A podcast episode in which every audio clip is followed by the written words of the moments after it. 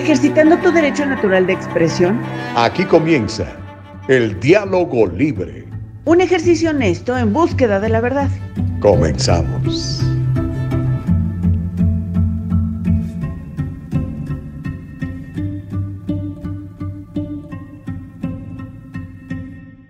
Hola, ya estamos aquí completamente en vivo. Mira qué bueno que ya estás conectado con nosotros. Gracias a nuestro Señor. Tenemos un, nueva, un nuevo día, una nueva semana. ¿eh? Fantástico. ¿Sabes qué? Mira, ¿qué estoy haciendo? Estoy yendo a mi página de Facebook. Estoy buscando el diálogo libre, ya lo encontré. Ahora lo voy a compartir. Mira aquí donde dice share. Le presionas y ¡pum!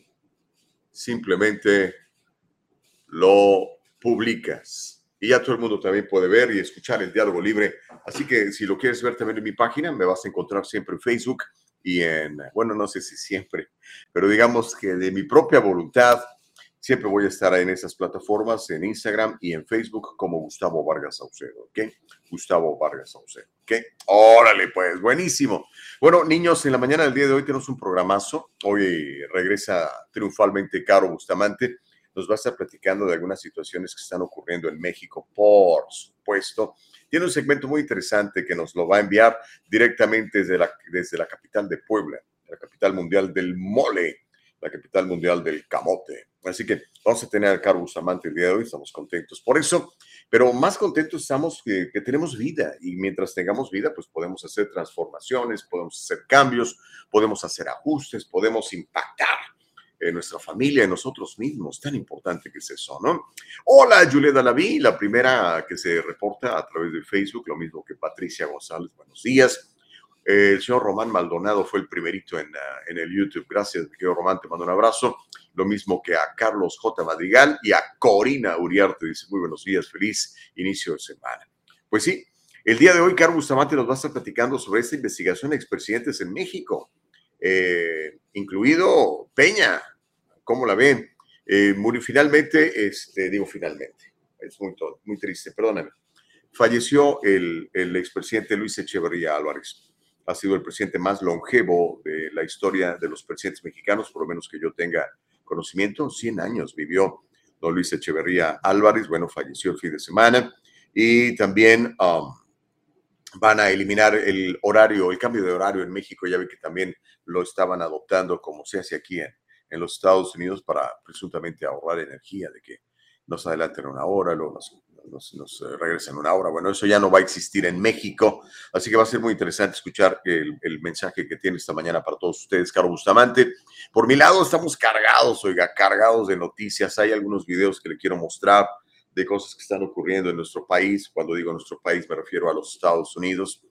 Um, en, en, en, una noticia pues, que yo no había escuchado que hubiera precedentes en los Estados Unidos un grupo de, jovencitos, de, niños, de menores de edad, golpean hasta matar a un anciano. Y esto pasó en las calles de la ciudad del amor fraternal en Filadelfia, Pensilvania. Hay un video, se lo voy a mostrar. Están buscando todavía a los niños. Yo creo que ya no van a tardar en, dar con ellos porque están en cámara. Seguramente los papás o los que se encargan de ellos los están escondiendo. Voy a platicar un poco de eso. Eh, también le tengo algo que pasó aquí en el sur de California las autoridades confiscaron armas que presuntamente iban a ser utilizadas para algún ataque terrorista. Esto fue en la ciudad de Long Beach. Le voy a contar qué es lo que pasó para que usted también esté muy pendiente, porque sabemos que aunque las armas pueden ser utilizadas para el bien, yo creo en eso de The Good Guy with a Gun, un tipo loco con una pistola puede causar desastres como ya lo hemos visto en múltiples ocasiones. Vamos a platicar un poco de cómo va la popularidad del presidente mm, Biden, eh, su más reciente gafe, su más reciente metida de pata. Está leyendo el teleprompter y lee todo el teleprompter. Le pasó lo que, lo que a aquel famoso periodista de las películas, ¿no? De Albert, eh, ¿quién es? Ron Burgundy, el, el de Anchorman personaje, un personaje muy chistoso. Me tocó entrevistarlo, por cierto, alguna vez, precisamente por esa película, al actor, este, que se llama Will Ferrell. También le voy a contar cómo increíblemente está pasando aquí en los Estados Unidos. Están ofreciendo dinero, una organización activista, casi casi terrorista, diría yo. Están ofreciendo dinero a la gente por acosar a jueces de la Suprema Corte de Justicia de la Nación. Algo sin precedentes en los Estados Unidos. Le voy a contar de qué se trata. Esto es real. otras cosas que, lo dejan a uno frío. Arrestaron a una pareja, sobre todo a la, mujer, la, la, están acusando más, más seriamente, por prenderle fuego a un señor. Le avienta gasolina, y está el video, ¿eh? le avienta gasolina y, y después le prende fuego. Eso pasó aquí, en California. Se lo voy a platicar. También le voy a contar en qué estado los eh, burócratas no quieren regresar a trabajar en persona y están renunciando porque el gobernador de ese estado les dijo, pues ya vengan a trabajar, ¿no? ¿Puede usted creer eso? Y le tengo otro video triste y lamentable que nos pinta de cuerpo entero la inseguridad que estamos viviendo en las calles de California, eh, en un buen barrio, ¿eh? en, el, barrio este de, um, eh, ¿cómo se llama? Este? Rolling Heights, Rolling Heights. Un par de malandros asaltan a una pareja de la tercera edad para robarle al señor un reloj, un reloj carísimo. Ya le voy a contar, la policía lo está buscando. Y mientras hay tantísima inseguridad en nuestras calles, hay una ciudad en el sur de California que decidió eliminar en buena medida su seguridad y despidió a cuatro alguaciles del sheriff y en su lugar contrató a diez embajadores, así les llaman, diez embajadores de la seguridad que andan en bicicleta, no están armados, son como trabajadores sociales y los han contratado para tener eh, calles más seguras. Eh, las autoridades están locas, ¿no? y más locos los que escogen esas autoridades, digo yo. Pero bueno, eh, tenemos una gran semana eh, por delante. Acuérdense que todo esto que le platico no es para asustarlo. Todo esto que le cuento es algo que está pasando y tiene la intención de que esté usted alerta, preparado, que sepa cuáles son las medidas que usted tiene que tomar, que sepa cuáles son sus derechos y más importante, que proteja a su familia. ¿Ok? Entonces, esa es la idea. Y recuerde que para los que amamos a Dios, todas las cosas nos ayudan a bien Así que simplemente tenemos que estar alertas, ¿ok? No podemos ser naives, como dicen en inglés, así muy inocentes, pensar que, el mundo es bueno y todos son buenos. No, hay, gente muy buena, pero hay un montón de gente mala. Y el día de hoy, y en estas semanas, y en estos últimos años, andan desatados, oiga. ¿Por qué? Porque las autoridades lo están permitiendo, porque los fiscales son muy ligeros con los cargos, porque tenemos autoridades permisivas. Así que cuídese, proteja a su familia, ¿ok? Dice Myron, buenos días. Dice, repeat the line. ¿A dónde vamos a parar? Y nos burlan. Dice Myron. Sí, bueno, al rato le cuento. Seguramente ya lo vieron. Se ha vuelto viral este video de, del señor Biden. Octavio dice, buenos días, Tocayo, bendiciones. Gracias por esa información de primera. Son un gran equipo. Pues fíjate que somos un equipo pequeño, pero bien trabajador. Lo que es Eva Castillo, lo que es Nicole Castillo, lo que es Caro Usamante. Ya ve que nos agarramos del chongo aquí y todo. Pero nadie puede negar que eh, son unas mujeres bien trabajadoras. La verdad, estoy, soy bendecido de estar con tanta mujer en el equipo. Así que las, las, las bendigo en el nombre de Jesucristo para que sigan adelante, sanas, fuertes y trabajadoras. ¿Cómo la ven?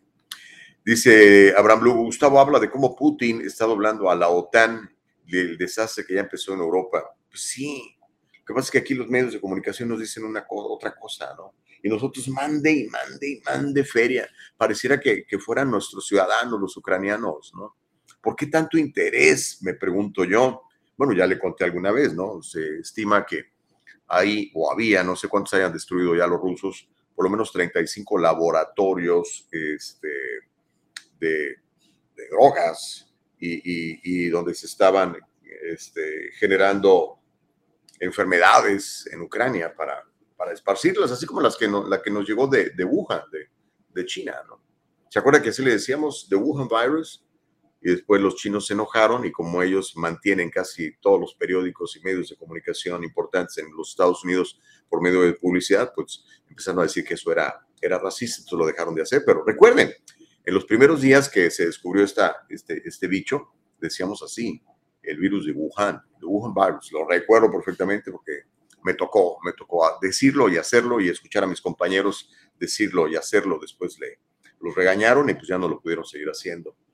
Interesante. Sí, sí, vamos a platicar de eso. ¿Cómo no? Este, la verdad es que la, guerra la están ganando los rusos. ¿A qué nos hacemos? No?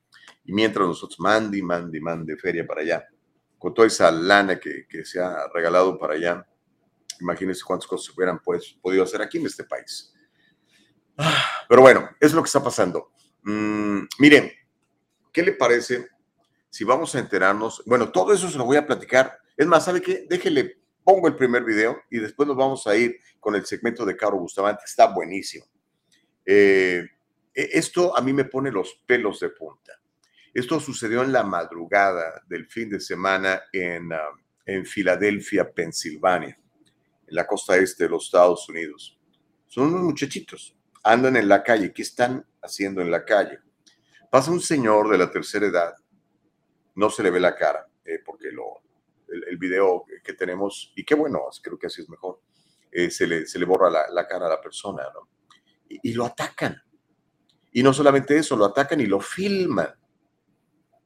Y lo golpean con, con varias cosas que encuentran ahí, particularmente con uno de estos conos de seguridad, esos conos anaranjados que ponen en las, en las calles cuando hay alguna alerta porque hay alguna banqueta en construcción o cosas así. Pero bueno, para no hacerle el cuento largo y, este, y, para que veamos el, el, video, le advierto, el video es duro, fuerte, triste. ¿Ok? Entonces, si se quiere evitar la pena de verlo, pues nada más escuche la descripción que le voy a hacer. Pero si está usted en YouTube y está o en Facebook, nos está viendo, pues, este, pues se va usted a dar cuenta. Entonces, este grupo de chamaquitos hay algunos ahí que yo creo que tienen 13, 14 años. Particularmente una niña y un jovencito se ensañan con esta persona de la tercera edad y bueno, ah, la dejan ahí malherida. Finalmente el señor llegó al hospital y, pero murió, murió a consecuencia de los golpes que le dieron estos muchachos. Vamos a verlo y, y platicamos un poquito y hablemos de en qué nos estamos convirtiendo como sociedad ¿Y dónde están los papás de estos jovencitos que se ensañaron con esta persona y, la mataron literalmente a golpes? Aquí, en los Estados Unidos, la ciudad del amor fraternal, la ciudad donde está la campana de la independencia de los Estados Unidos, Filadelfia, Pensilvania. Vamos a ver el video, mi querida Nicole Castillo, productora. Que nadie te detenga. Venga. Aquí está la advertencia. Este video viene de parte del Departamento de la Policía de Filadelfia, la División de Homicidios. Y ahí ve usted a los jovencitos. ¿Mm? Ahí está. Parecen indefensos, chamaquitos normales, ¿verdad? Uno hasta anda en, en un scooter. Ahí están las fotografías. Eh, si usted está en Filadelfia, nos está viendo, los conoce, por favor, denúncielos. Esto ocurrió el viernes 24 de junio a las 2.38 de la mañana en la cuadra de la Cecil y la Monroe en eh, Filadelfia. La persona que se ve borrada es el anciano y vea cómo lo van siguiendo y ¡pum! Le pegan con el cono en la cabeza. Cae al piso y los otros niños, en lugar de auxiliarlo, lo, lo filman. La muchachita recoge el cono y le da otra vez en la cabeza al señor y lo siguen filmando, riéndose. Vean, están celebrando como si estuvieran rompiendo una piñata para sacarle los dulces. La muchachita esta regresa y otra vez le da con el cono y después ya sale de, cuadro. Y estos, mire, riéndose, ja, ja, ja, ja, ja, ja. El otro muchachito en su scooter. Ahora vamos a ver cómo quedó el viejito. Pues ahí está tirado, imagínense nada más. ¿Cómo podemos llegar a esto? ¿Cómo podemos llegar a esto? Ahí se ven a los eh, muchachitos alejándose. Son cámaras de seguridad instaladas en la calle. Por cierto, ve el cochinero, todo el basural que tiene la ciudad de Filadelfia. Es otra, de las ciudades puercas de nuestro país. Otra de las ciudades que nos da vergüenza decir que son de Estados Unidos, oye, de tan sucias que están. ¿Qué estaban haciendo estos jovencitos a las casi 3 de la mañana? Y mira, ahí empiezan, empiezan a platicar. Mira aquí, le muestra el video que tiene en el teléfono. Ahí vemos otra cámara de seguridad Vemos ahí a los muchachitos, ahí están eh, en la entrada del edificio y ahí, ahí van en, grupito a hacer sus malandrinadas. Y esa malandrinada tuvo que ver con la muerte de una persona, la muerte de una persona de la tercera edad. Este es otro ah, de los sospechosos, recuerden que todos son sospechosos. Eh, dice, ¿qué onda? ¿Qué está pasando? No, pues ahí hay un viejito que le dimos en la torre. Ah, órale. Vea la hora, son las 2 de la mañana con 55 en esa hora. Ya había pasado este, el ataque, ya habían matado a golpes esta, a esta persona. Le voy a contar entonces los detalles. Este espeluznante video donde vemos este grupo de adolescentes y niños sonriendo y grabando con sus teléfonos mientras golpean con esto cono de tráfico a un anciano hasta matarlo. Fue publicado por la policía de Filadelfia. La persona fallecida se llamaba en vida James Lambert. El hombre fue trasladado al hospital, pero lamentablemente perdió la vida al día siguiente debido a los golpes tan fuertes que tenía en la cabeza, según informó la autoridad. El hombre era un anciano, tenía 72 años. Con la, la publicación de este video y más la recompensa de 20 mil dólares por información, están buscando pistas para capturar a los presuntos responsables.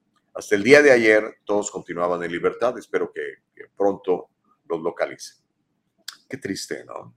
¿Dónde están los papás de estos niños? ¿Dónde estaban los papás de estos niños? ¿Tenían papás? eran producto de familias. ¿De dónde salieron? ¿Por qué tanta violencia? ¿Por qué tanto coraje? ¿Por qué tanta hazaña contra un anciano de 72 años? No lo entiendo. Dice Vico Francisco Gustavo, buenos días. ¿Dónde están los de esa organización que tanto gritaron hace poco? Black Lives Matter. ¿Dónde está Black Lives Matter? Pues juntaron dinero y compraron mansiones. Ahí sus líderes ahí viven. F. Chávez dice, bendecida semana para todos. Así va a ser, Mr. Chávez. Silvia Morales dice, gracias a Dios estamos con vida para escuchar el diálogo libre. Bendiciones, saludos. Sí, fíjense, es tan importante cuando estamos vivos. Es cuando podemos corregir cosas. Esos muchachitos que, cometieron un crimen gravísimo. Pero ¿sabe qué? Tienen oportunidad de, recuperarse. Obviamente tienen que ir a la cárcel, obviamente tienen que tener un castigo fuerte. Pero si corrigen su camino, óigame, todo, es posible si uno tiene la voluntad de hacerlo, ¿no? Todo es posible. Acuérdense de Pablo, Saulo de Tarso, mataba a cristianos, los perseguía y mire, terminó escribiendo casi la mitad del Nuevo Testamento, si no es que más. En fin, así están las cosas, como la ve desde ahí. Voy a leer algunos de sus mensajes mientras tanto, ¿le parece? Voy a leer muchos de sus mensajes que están entrando ahorita y en un ratito más le voy a presentar el segmento de Caro Bustamante desde México. Amilcar dice, esto demuestra que no necesitas un arma de fuego para quitarle la vida a otra persona. Y lo otro, estos muchachos son afroamericanos y luego se preguntan por qué hay tantos afroamericanos en las prisiones. Wow, yo recuerdo un discurso de Barack Obama, no sé si ya era presidente o estaba como candidato, pero puso los puntos sobre las IES. Después se alejó de, de ese discurso, pero lo que dijo esa vez Barack Obama resonó mucho en mi corazón porque dijo que, que la principal causa de que estos muchachitos anden haciendo esto es la paternidad irresponsable. Es muy común en las comunidades eh, de minorías, particularmente negros y latinos, que los hijos nazcan sin papá cuando nacen, porque ya ve, muchas veces los abortan. Y, yo creo que la falta de, una familia bien constituida, de un papá fuerte, de una mamá fuerte, de un papá proveedor, trabajador, serio, responsable, de una mamá también sea proveedora, buen administrador, responsable, eh, es la causa de muchas de estas cosas. Yo creo eso. Hay estudios donde lo relacionan y, y, la, la, la, verdad es evidente. Pero bueno, déjenme leer algunos mensajes más y después vamos al segmento de, de Carlos Bustamante, ¿les parece? Francisco dice, ¿cuántos afroamericanos han hecho masacres con AK-47 o cuernos de chivo? No, yo no, creo que muchos, no, lo sé, ah, ah, no sé si haya estadísticas sobre colores, eh, pero debe de haberlos. ¿no? Lucy Ibarra, buenos días, feliz inicio de semana, que sea productiva y divertida, bendiciones infinitas para ustedes. Gracias, Lucy, tus bendiciones no solamente son recibidas, son reciprocadas, ¿ok? En el nombre de Jesús para ti, para tu familia. Francisco dice, ¿por qué tanta violencia de los muchachos blancos siendo, haciendo masacres con AK-47 o R-15? Fíjate que sí. Aunque comparativamente los números son infinitamente abismales entre, entre la violencia en las calles, entre personas negras y, este, y estas matanzas que hemos visto de, muchachos. Si se fija, casi todos son varones este, desadaptados, enfermos mentales, tomando Prozac y cosas de esas, que todas las matan. Por ejemplo, el, día de, de la, la masacre esta de Chicago, el 4 de julio, ese fin de semana hubo 72 personas disparadas, víctimas de balazos, todas negras, en la misma ciudad de Chicago. Eso no se reportó porque eso no, no vende eh, para la retórica de quitarle a, la gente su derecho a, portar armas. Pero gracias, Pancho, por, por la, el comentario. Ya lo leímos para que todos se enteren. Ok, pues es lo que está pasando. Al ratito le cuento de otras cosas que están sucediendo también acá en el sur de California y el resto del país. Mientras tanto, vamos a ir al segmento de Caro. Caro no pudo estar en vivo hoy, pero muy diligentemente, muy profesionalmente nos mandó su, su, eh, eh, colaboración. Nos va a estar platicando de esta investigación en contra de expresidentes mexicanos por corruptos. Y en la lista aparece medio arriba el presidente Peña, cómo la ve desde ahí. Así que, mi querida Nicole Castillo, cuando usted esté lista, vamos a ver a Carlos Bustamante y luego le seguimos. Recuerde, participe www.eldialogolibre.com. Estamos en Facebook, estamos en YouTube, estamos en Spotify, en Anchor y también en Apple Podcasts. Y síganos en redes sociales como El Diálogo Libre. ¿Ok? El Diálogo Libre. Órale pues. Venga, Caro que nadie la detenga. Hola, ¿qué tal? ¿Cómo están? Muy buenos días. Me da muchísimo gusto saludarles el día de hoy, el lunes, empezar la semana con ustedes y con muchísima información. Antes de comenzar, quiero darles las gracias a todas y a todos los que se están conectando con nosotros para el diálogo libre. Recuerden que nos pueden escuchar en todas nuestras plataformas, en nuestra página de internet, eldialogolibre.com, también en nuestras redes sociales, nuestras páginas oficiales en redes sociales. Nos encuentran como El Diálogo Libre. Recuerden que somos podcast y nos pueden encontrar en Spotify, también en Apple Podcast y en Anchor. Denle like, comenten, compartan, mándenos sus comentarios, nosotros estamos revisando todos los días toda su información. Muchísimas gracias también a mis compañeros, Gustavo Vargas y a mi querida Nicole Castillo, que está en la producción de este gran programa, El Diálogo Libre. Y muchas gracias a ustedes, a todas y a todos que hacen posible y que nos han mantenido en la preferencia, en su preferencia, que nos dejan pasar a sus casas, su trabajo, que nos permiten acompañarnos, acompañarlos mientras van manejando o están cocinando o están haciendo cualquier otra cosa. Muchísimas gracias por siempre buscarnos, sintonizarnos, eh, compartirnos como su espacio de confianza. muchísimas, muchísimas gracias a todos y a todas. Oigan, pues les tengo una noticia que muchos esperábamos, que fue muy prometida por la 4T y que al fin parece que pues se va encaminando a que esto pues sea una realidad. Resulta ser que la Fiscalía General de la República inició una carpeta de investigación contra el expresidente Enrique Peña Nieto por presuntas irregularidades financieras. Así lo informó la Unidad de Inteligencia Financiera, la UIF.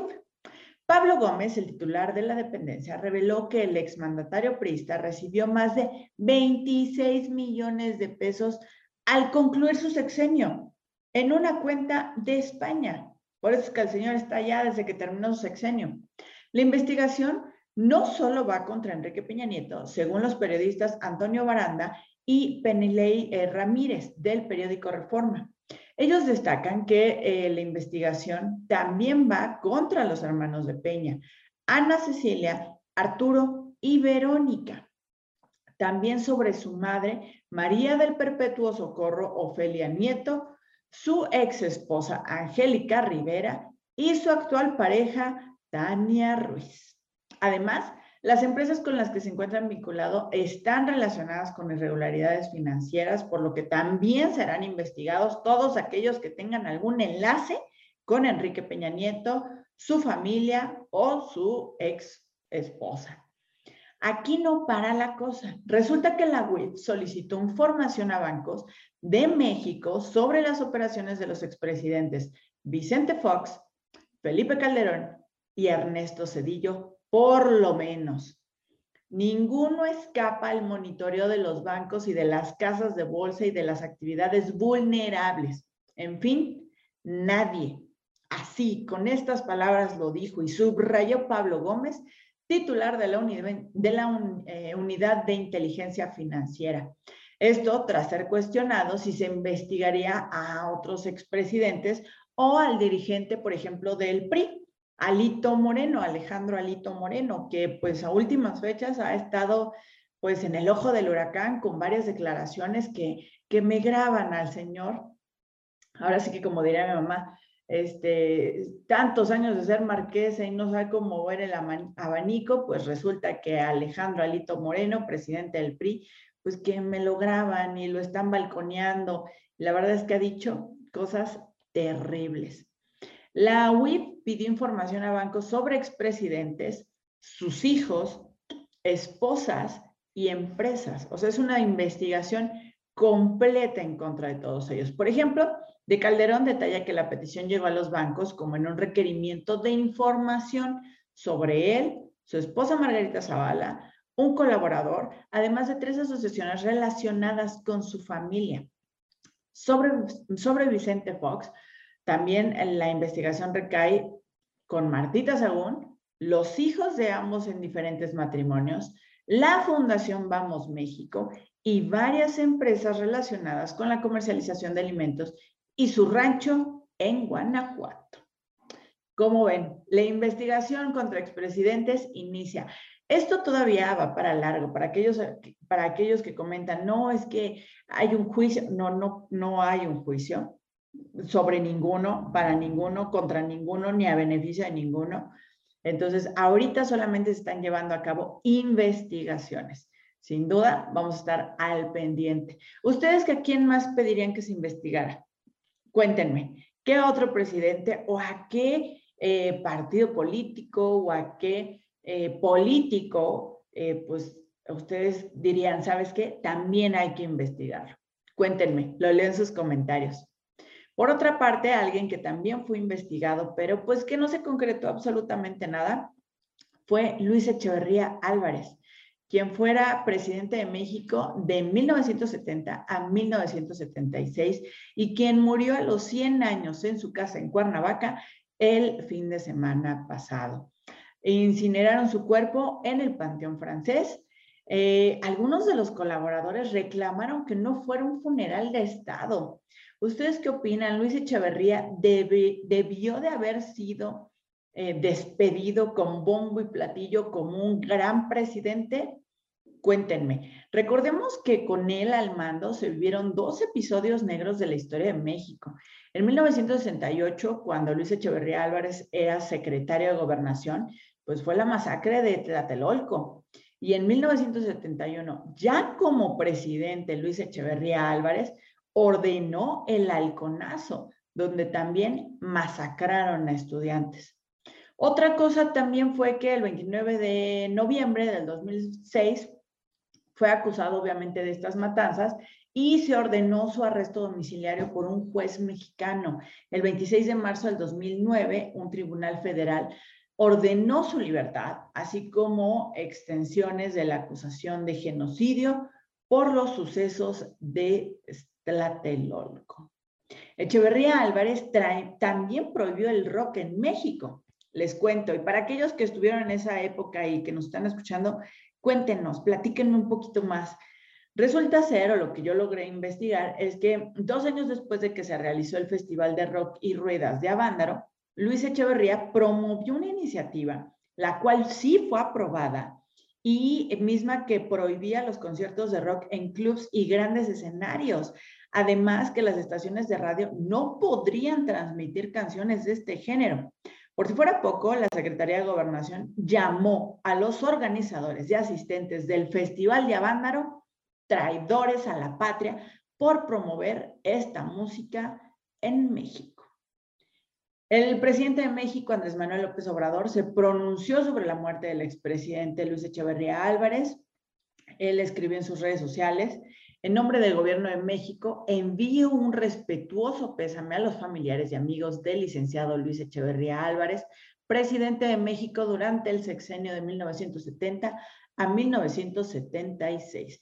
Así lo escribió en sus redes sociales. ¿Ustedes qué opinan? ¿Estuvo bien? ¿Estuvo mal? ¿Se tuvo que pronunciar?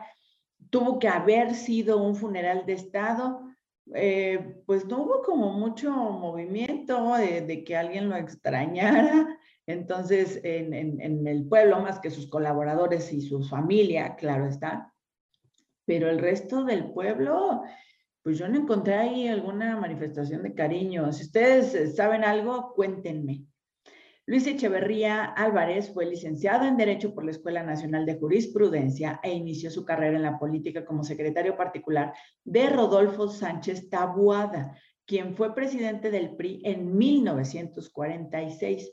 En diciembre de 1958, Echeverría fue nombrado subsecretario de Gobernación y en el 63 fue el titular de la dependencia hasta el 69, cuando se postuló como candidato del PRI a la presidencia de México y lo, el resto es historia.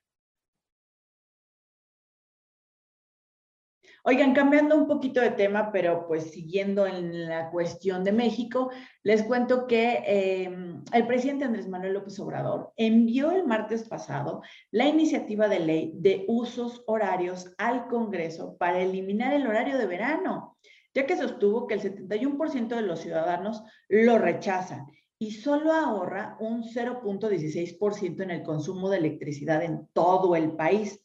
El horario de verano de este 2022 llegaría a su fin el próximo 30 de domingo 30 de octubre. El presidente Andrés Manuel López Obrador asegura que no se ha conseguido el ahorro de energía que se pensaba desde su implementación en 1996, además de los problemas de salud que producen los seres humanos. O sea, yo tengo toda mi vida con el cambio de horario, toda mi vida con este cambio de horario. Fíjense que el secretario de Salud, de Salud Jorge, Jorge Alcocer, mencionó que los estudios muestran que las diferencias de tiempo entre el reloj social y el reloj biológico desafían a la salud y que por esta situación creen prudente desaparecer el horario de verano. Eh, pero miren, yo mejor, yo no digo nada y les pongo exactamente de propia voz lo que dijo Jorge Alcocer, secretario de Salud. A ver ustedes qué opinan. En cuanto a la salud, en la siguiente, por favor, la salud del corazón en forma breve, existe asociación entre el horario de verano y el aumento de la ocurrencia de infarto al corazón, especialmente en la primera semana después de ser implementado. Los posibles, posibles eh, mecanismos son varios derivados de la privación del sueño, la desalineación circadiana ya mencionada y las condiciones climáticas.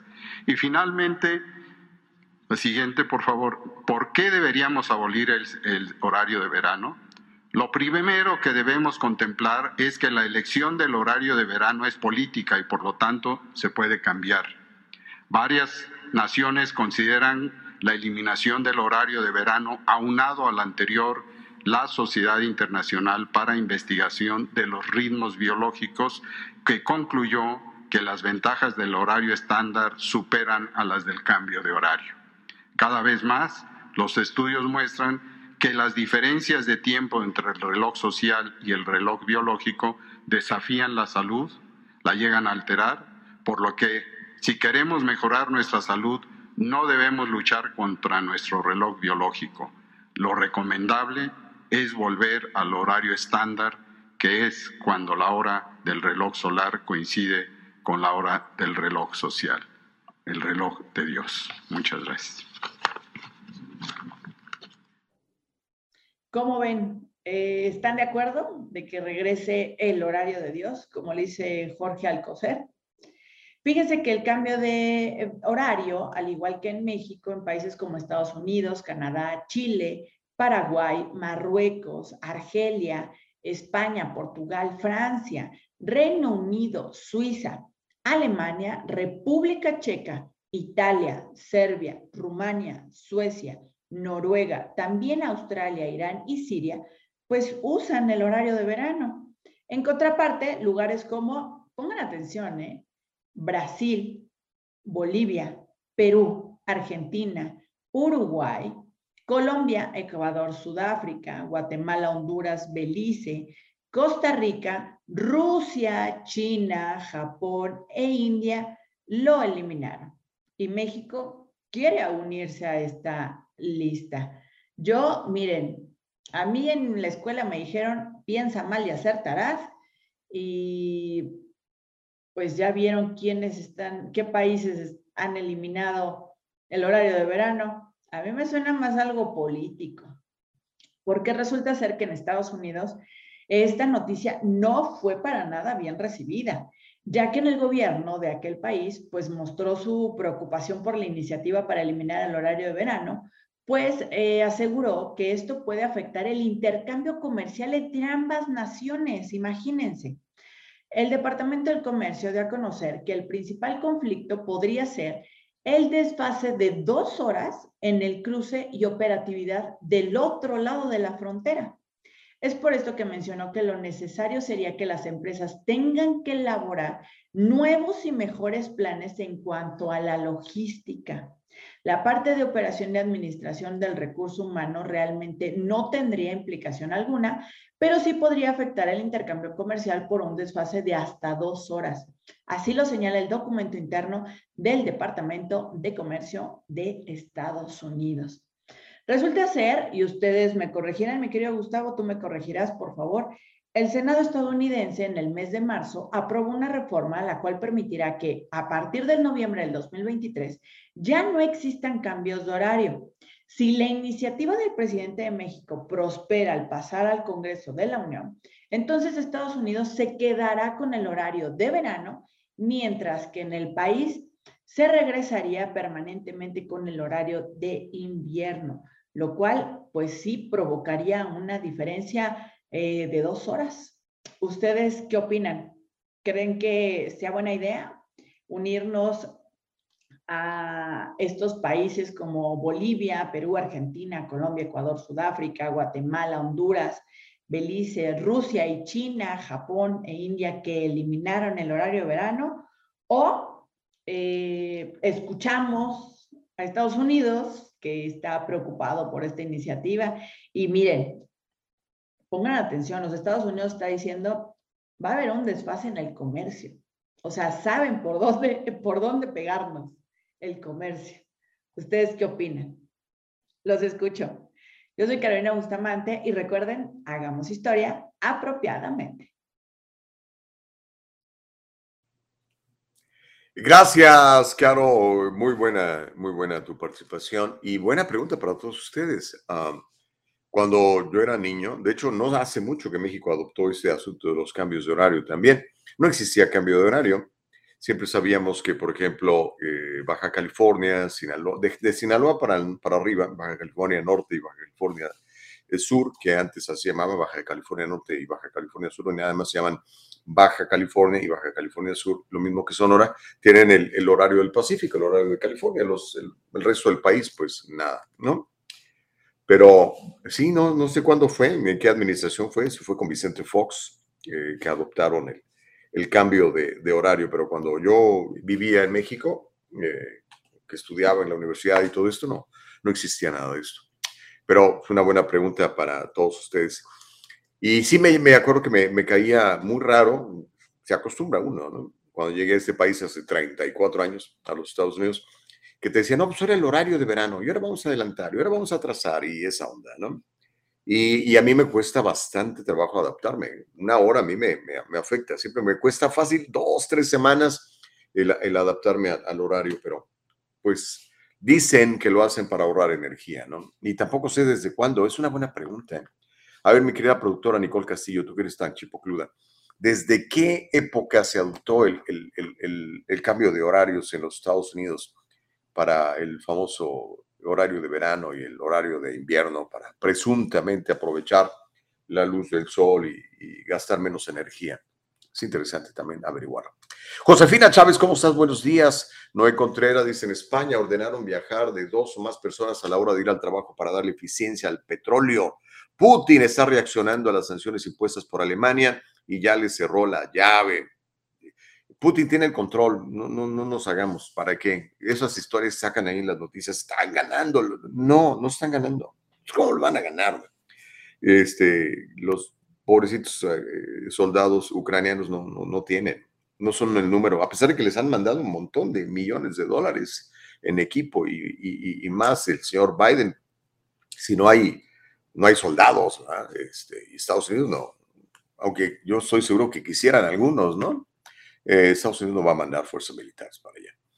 Pero bueno, de acuerdo a Life Science, el horario de verano comenzó oficialmente más de un siglo después. Alemania lo estableció en mayo de 1916 para ahorrar combustible durante la Primera Guerra Mundial. Poco después el resto de Europa se sumó y en 1918 también lo hizo Estados Unidos, en 1918. O sea, ya tiene, ya tiene sus añitos, más de 100. Ok. Sally Tello dice, lo del horario tiene nada más que ver con la geografía. En el norte y sur la duración del día y noche es diferente que en el Ecuador, por ejemplo. tiene razón.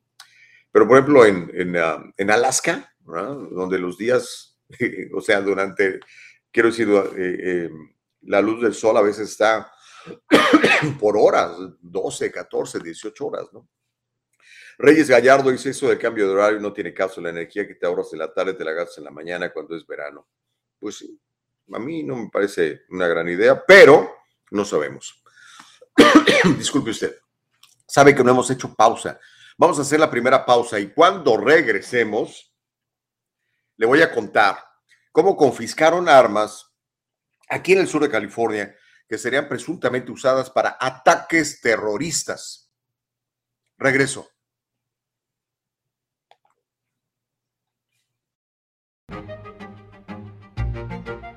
El abogado José Jordán es un inmigrante como muchos de nosotros. Llegó indocumentado y fue aquí donde se hizo residente y se convirtió en ciudadano y ahora es presidente y fundador de la firma legal José Jordán y Asociados, donde unido a otros abogados se especializan en casos de inmigración, casos de accidentes y casos penales y criminales. Llámeles, todos ellos hablan su idioma y están para servirle. Continuamos, se llama el diálogo libre. Gracias por estar con nosotros. ¿eh?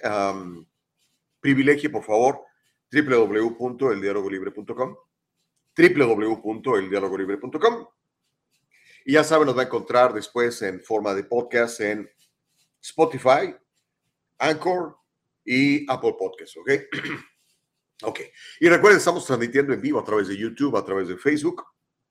Suscríbase a nuestro canal de YouTube, simplemente eh, ponga suscribirse, le van a pedir su correo electrónico y después le da un clic a la campanita que aparece en la parte inferior del lado derecho y así le ah, dejamos saber cuando estamos saliendo en vivo, ¿ok?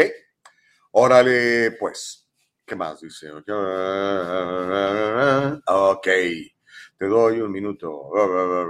No, estamos bien. Gracias, mi querida Nicole Castillo. Oiga, otra cosa, en Facebook también nos va a encontrar ponga a seguir la página. Entre a la página de Facebook, busque el diálogo libre, ponga a seguir la página y regálenos un like, un me gusta. Cuando eso suceda, también le vamos a anunciar, le vamos a alertar cuando estamos saliendo en vivo. Y comparta, mire, yo le agradezco mucho a todos ustedes que nos hacen el favor de compartir, así como yo estoy compartiendo ahora mismo esta transmisión en mi cuenta de, de Facebook. Vea usted, aquí estoy, ¿ok? Si usted comparte, más gente ve, más gente se entera, más gente participa, más gente comenta, más gente se entera de lo que está pasando. Vea esto.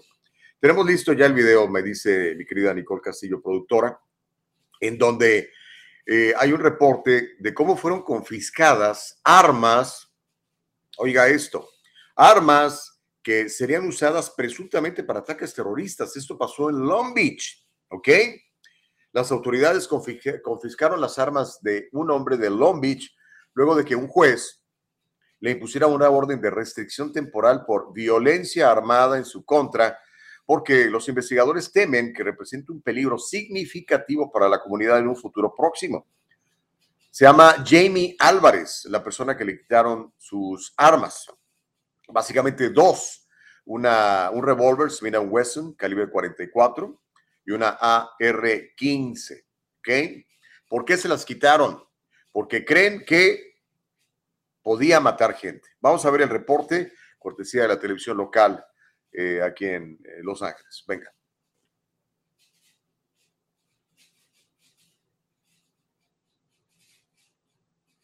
Aquí está. With Metro by T-Mobile, make your party epic with. Nos salió el comercial. ok, ahorita lo, lo, ponemos listo, no se preocupe. Este...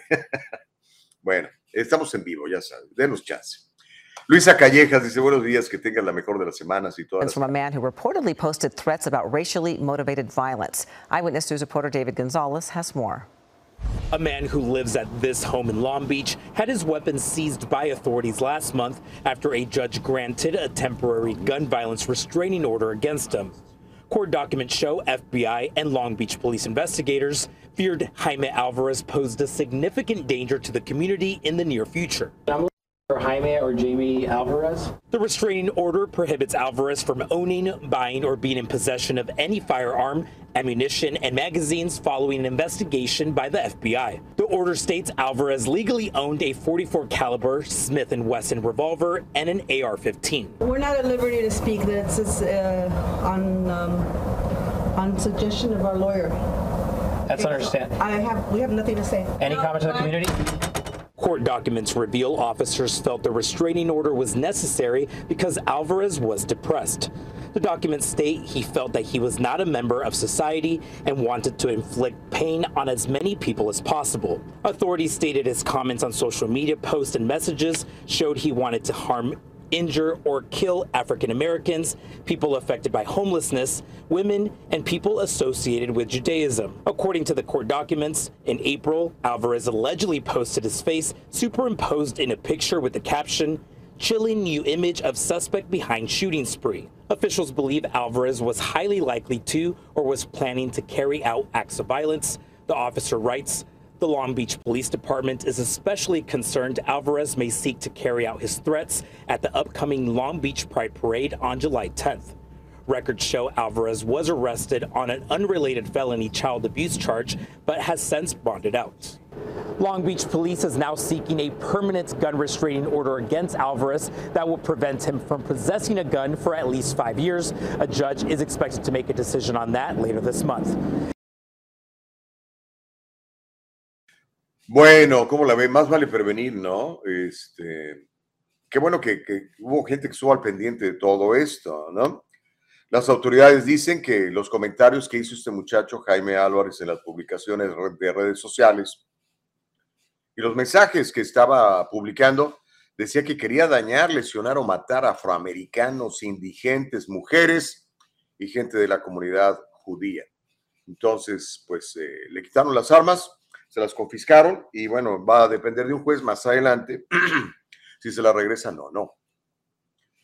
¿Por qué no hicieron lo mismo con el tipo este de Ubalde, por ejemplo? ¿ah? O con el tipo de Chicago. Particularmente ese tipo de Chicago, donde ya lo habían ido a investigar, donde ya le habían quitado cu cuchillos y puñales y le habían quitado hasta un sable. En Chicago, una de las ciudades donde las leyes contra las armas son más, más duras. No lo hicieron y ya ve todo lo que pasó. En fin. Eh, mi recomendación para usted, amigo, esté vigilante, esté pendiente. Hay gente que quiere causar daño. Hay gente que no está bien. Recuerde, venimos de dos años de encierro, donde a la gente le decían que no podía salir de su casa porque se podía morir del COVID. Entonces la gente estaba encerrada, asustada. Uh, la, las únicas tiendas abiertas eran las tiendas de, los, de las mega compañías. Se seguía vendiendo marihuana, se seguía vendiendo alcohol, se seguían vendiendo antidepresivos prescritos por médicos. Todos estos muchachos le han metido muy duro a toda esta onda. Tengamos mucho cuidado, por favor. Estamos vigilante. Y reporte, reporte a la policía, más vale que, reporte de más y no de reportar de menos. Oiga, podemos evitar muchos crímenes, creo yo. Dani dice, buenos días chicos, saludos desde Ensenada. Ándale, te fuiste a Ensenada, qué rico. Pues un abrazo hasta la hermosa Ensenada, Baja California. Te comes unas buenas tortillotas de harina con unos buenos frijoles refritos. Carlos Miriam dice, varón valiente. Oh, qué amable. ¿Es para mí? A lo mejor me ando colgando la medalla y ni es para mí, ¿no? Dice, saludos Gustavo, que Dios te bendiga siempre. Gracias, Carlos. Dice Paz, buenos días, señor Gustavo, gran gusto volverlo a mirar en este medio, gracias por su excelente programa. Qué amable, gracias. Ah, bueno, eso ya lo había leído de, de Sally Tello. Bueno, hay muchos comentarios, ahorita lo- los leo todos los demás, este, pero estemos pendientes, de veras, este asunto que acaba de pasar en el Long Beach, a lo mejor previno este, ataques, a lo mejor previno cosas graves, ¿no? Hay que tener mucho, mucho cuidado. Y bueno, mientras esto sucede, al que se están troleando feo es a- al presidente Biden. Y es que es una tras otra con el presidente, ¿no? Eh, cuando no le dice a su esposa que es su mamá y cuando no le dice a, a, a Kamala Harris que ella es la presidente y cuando no dice que se está postulando para senador, cuando no se cae de la bicicleta, está leyendo el prompter. Eh, no sé si usted sepa, cuando eh, estamos haciendo televisión, sobre todo cuando estamos leyendo noticias, cuando improvisamos, no. Bueno, a mí me encanta improvisar, casi no me gusta que me escriban cosas en el prompter. Pero cuando tengo que leer del prompter, pues leo uno del prompter. El prompter es como, es un espejo donde va pasando la, lo, que, lo que va uno leyendo y se lo reflejan en la cámara. Esa cámara le agregan este, este aditamento que se llama prompter o teleprompter, donde aparecen las palabras que tiene usted que leer. De hecho, si se fija, a veces se le nota a los presentadores que estamos moviendo los ojitos así porque estamos leyendo, ¿ok?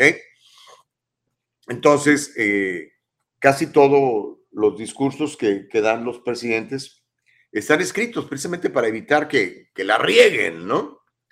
Eh, entonces, él está leyendo el prompter, pero en el prompter le ponen pausa, repita la frase y él la lee. Eso nada más es para él, no para que lo lea.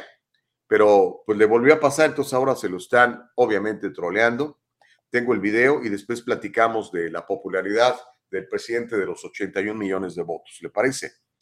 Aquí está con ustedes Uncle Joe, también conocido como el presidente Joe Biden.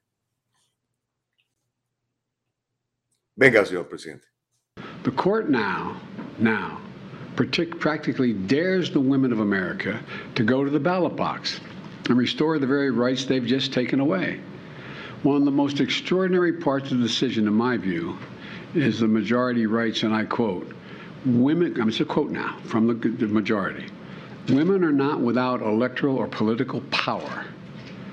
It is noteworthy that the percentage of women who register to vote and cast a ballot is consistently higher than the percentage of the men who do so. End of quote. Repeat the line. Repeat the line. Women are not without electoral and or political or, or maybe precise, not and or or political power.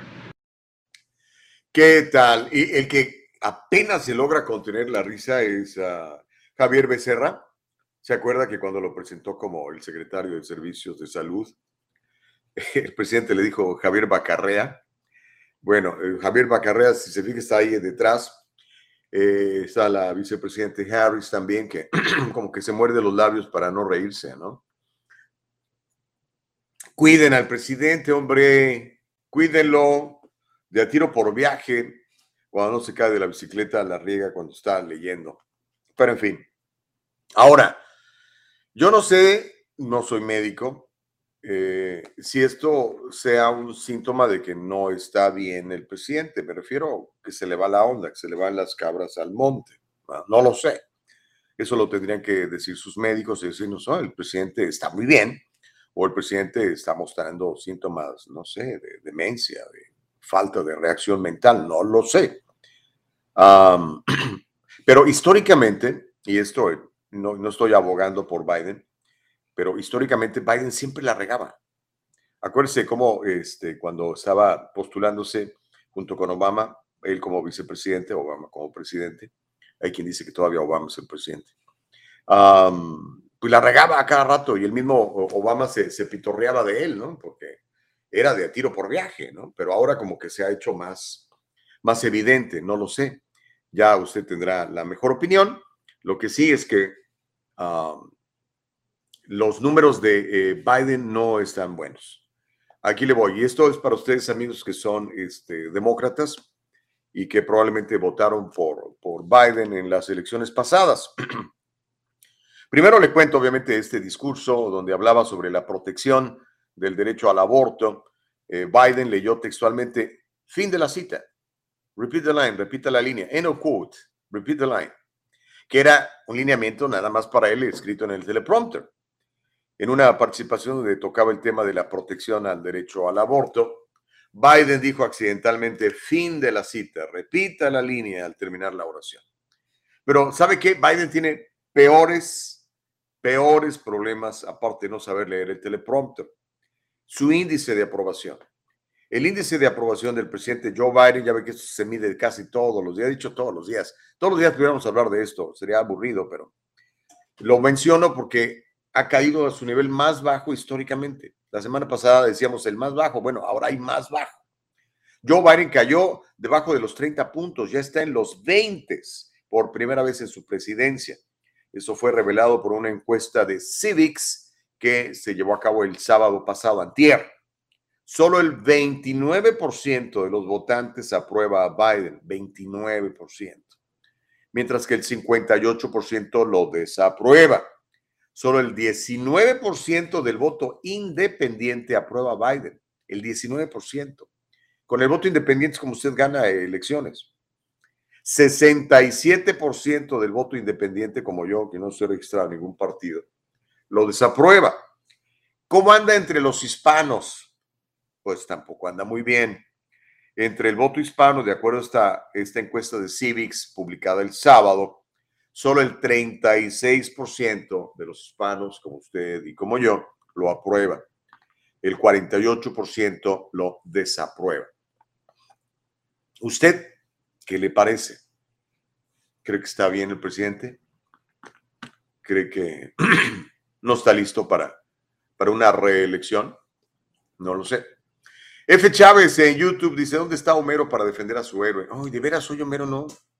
Hoy Homero nos, nos, dio vacaciones. No, lo invoques, ahorita va a llegar Chávez. Jim Jiménez dice, siempre le ha regado y ha sido muy mentiroso. Recuerdo que le prometió a una niña en su campaña que dijo que no cerraría las tuberías de petróleo, fue lo primero que hizo. Ok. José Ríos dice, gracias, saludos a todo el equipo. Hombre, José Ríos, gracias, qué amable, muchísimas gracias a todo y mire qué, equipa, qué equipazo tengo, don José. Imagínense, Eva Castillo, productora ejecutiva. Nicole Castillo, productora. Caro Bustamante desde México. Invitados de primer nivel y gente como usted eh, viéndonos y compartiéndonos. En fin, siempre le ha regado Biden, entonces ya deberemos de estar acostumbrados. ¿No le preocupa a usted? ¿O le parece que está bien, es normal, o sea, estamos exagerando? No lo sé. Pero bueno, como le digo, siempre es a, tiro por viaje. Y su nivel de aprobación está realmente bajo. Ahora, hablemos un poquito del nivel de aprobación de Biden. ¿Por qué? Para ellos, gracias a Dios, todavía no estamos en noviembre, pero ¿cuánto falta para noviembre? Estamos en julio, agosto, septiembre, octubre, cinco meses. Cinco meses es nada en tiempos políticos. ¿Por qué le digo esto? porque el presidente no va a perder la presidencia, él es presidente. La única manera que pudiera perder la presidencia es que le hicieran un, un impeachment, una impugnación, un juicio político, como el que le intentaron hacer a, este, ¿cómo se llama? A Trump, o el que le hicieron a, a, Bill Clinton. Sería la única manera. Y, mire que sí hay, sí hay argumentos, ¿no? El abandono de los militares en Afganistán, el estarle mandando tanto dinero a, a los uh, ucranianos mientras aquí estamos descobijados, el venderle el, el, poco petróleo que nos queda en las reservas vendiéndoselo a China, nuestro principal enemigo. O sea, todo eso son eh, actividades que, que, bien pudieran traerle un juicio político, pero yo creo que no va a pasar. El Partido Republicano siempre es muy, muy de, de seguir la, la, línea, aunque no estén de acuerdo, ¿no? Es, o quién sabe, a lo mejor lo intentan, no lo sé. Pero de lo que sí quiero platicar es de que esta baja popularidad de Biden puede afectar en general al partido, afectarlo en las elecciones locales, en las elecciones municipales, en las elecciones estatales, en la pérdida del Congreso. Yo creo que van a perder el Congreso. y en la pérdida del Senado. Yo creo que van a perder el Senado también. Ah, a menos que, no sé, sucediera algo extraordinario de aquí a, a, noviembre, pero yo lo veo muy, muy, muy complicado. Y estamos viendo cómo en estas elecciones especiales han estado ganando los, los republicanos, recuperando eh, escaños en el Congreso, ganando eh, elecciones locales, ¿no? Y sabe qué me llama mucho la atención? La presencia de mujeres, mujeres de origen hispano, eh, postulándose para puestos de, como congresistas, por ejemplo, está Mayra Flores, que la acabamos de ver, ella mexicana, nacida en Tamaulipas, que ahora es eh, congresista por el estado de Texas y es conservadora, es, republicana, es cristiana y lo publica en sus redes sociales, ¿no? Está a favor de la vida, está en contra del aborto y todas estas cosas, ¿no? Uh, hay una ola de mujeres hispanas que se está postulando para puestos de gobierno y eso llama mucho la atención, porque no sé si se ha fijado, cuando el candidato es un hombre, es como que más fácil pegarle. Pero ¿cómo criticas a una mujer? Y menos a una mujer como por ejemplo Mayra Flores, que es intachable, impecable. Una mujer de familia, trabajadora, que ha sido hasta alguacil, imagínense, ahí de, del sheriff de, de su condado. Entonces la, la tienen complicada los, los, uh, los uh, demócratas, creo yo, para mantener el control en el, en el Congreso. Ya lo veremos en noviembre, pero si hoy fueran las elecciones, yo creo que perderían, híjole, casi todas. Pero en fin, ya son las 8 de la mañana. ¿Qué le parece si hacemos una pausa? Y cuando regresemos, les voy a leer más de sus comentarios y le tengo un, un, un tweet, un tweet muy, muy grave que a mí me preocupa mucho. Este, yo sé que que se supone que somos un país libre donde usted puede expresar sus puntos de vista, ¿verdad? Sobre todo, hemos visto que puede expresar sus puntos de vista si son de izquierda, pero si quiere expresar sus puntos de vista si son de derecha, lo cancelan. Así como cancelaron a Jordan Peterson, por ejemplo, o a tantos otros, al presidente Trump y a tanta gente. Le voy a contar de este tweet en donde una organización eh, que se llama Shoot Down DC, o sea, cancelen, apaguen, cierren el Distrito de Columbia, está ofreciendo dinero para que usted, si ve a alguno de los jueces de la Suprema Corte de Justicia en, algún lugar público, les mande el domicilio para que ellos lleguen ahí a acosarlo. Imagínense qué grave. Hacemos la pausa y regresamos bien rápido. No le cambie.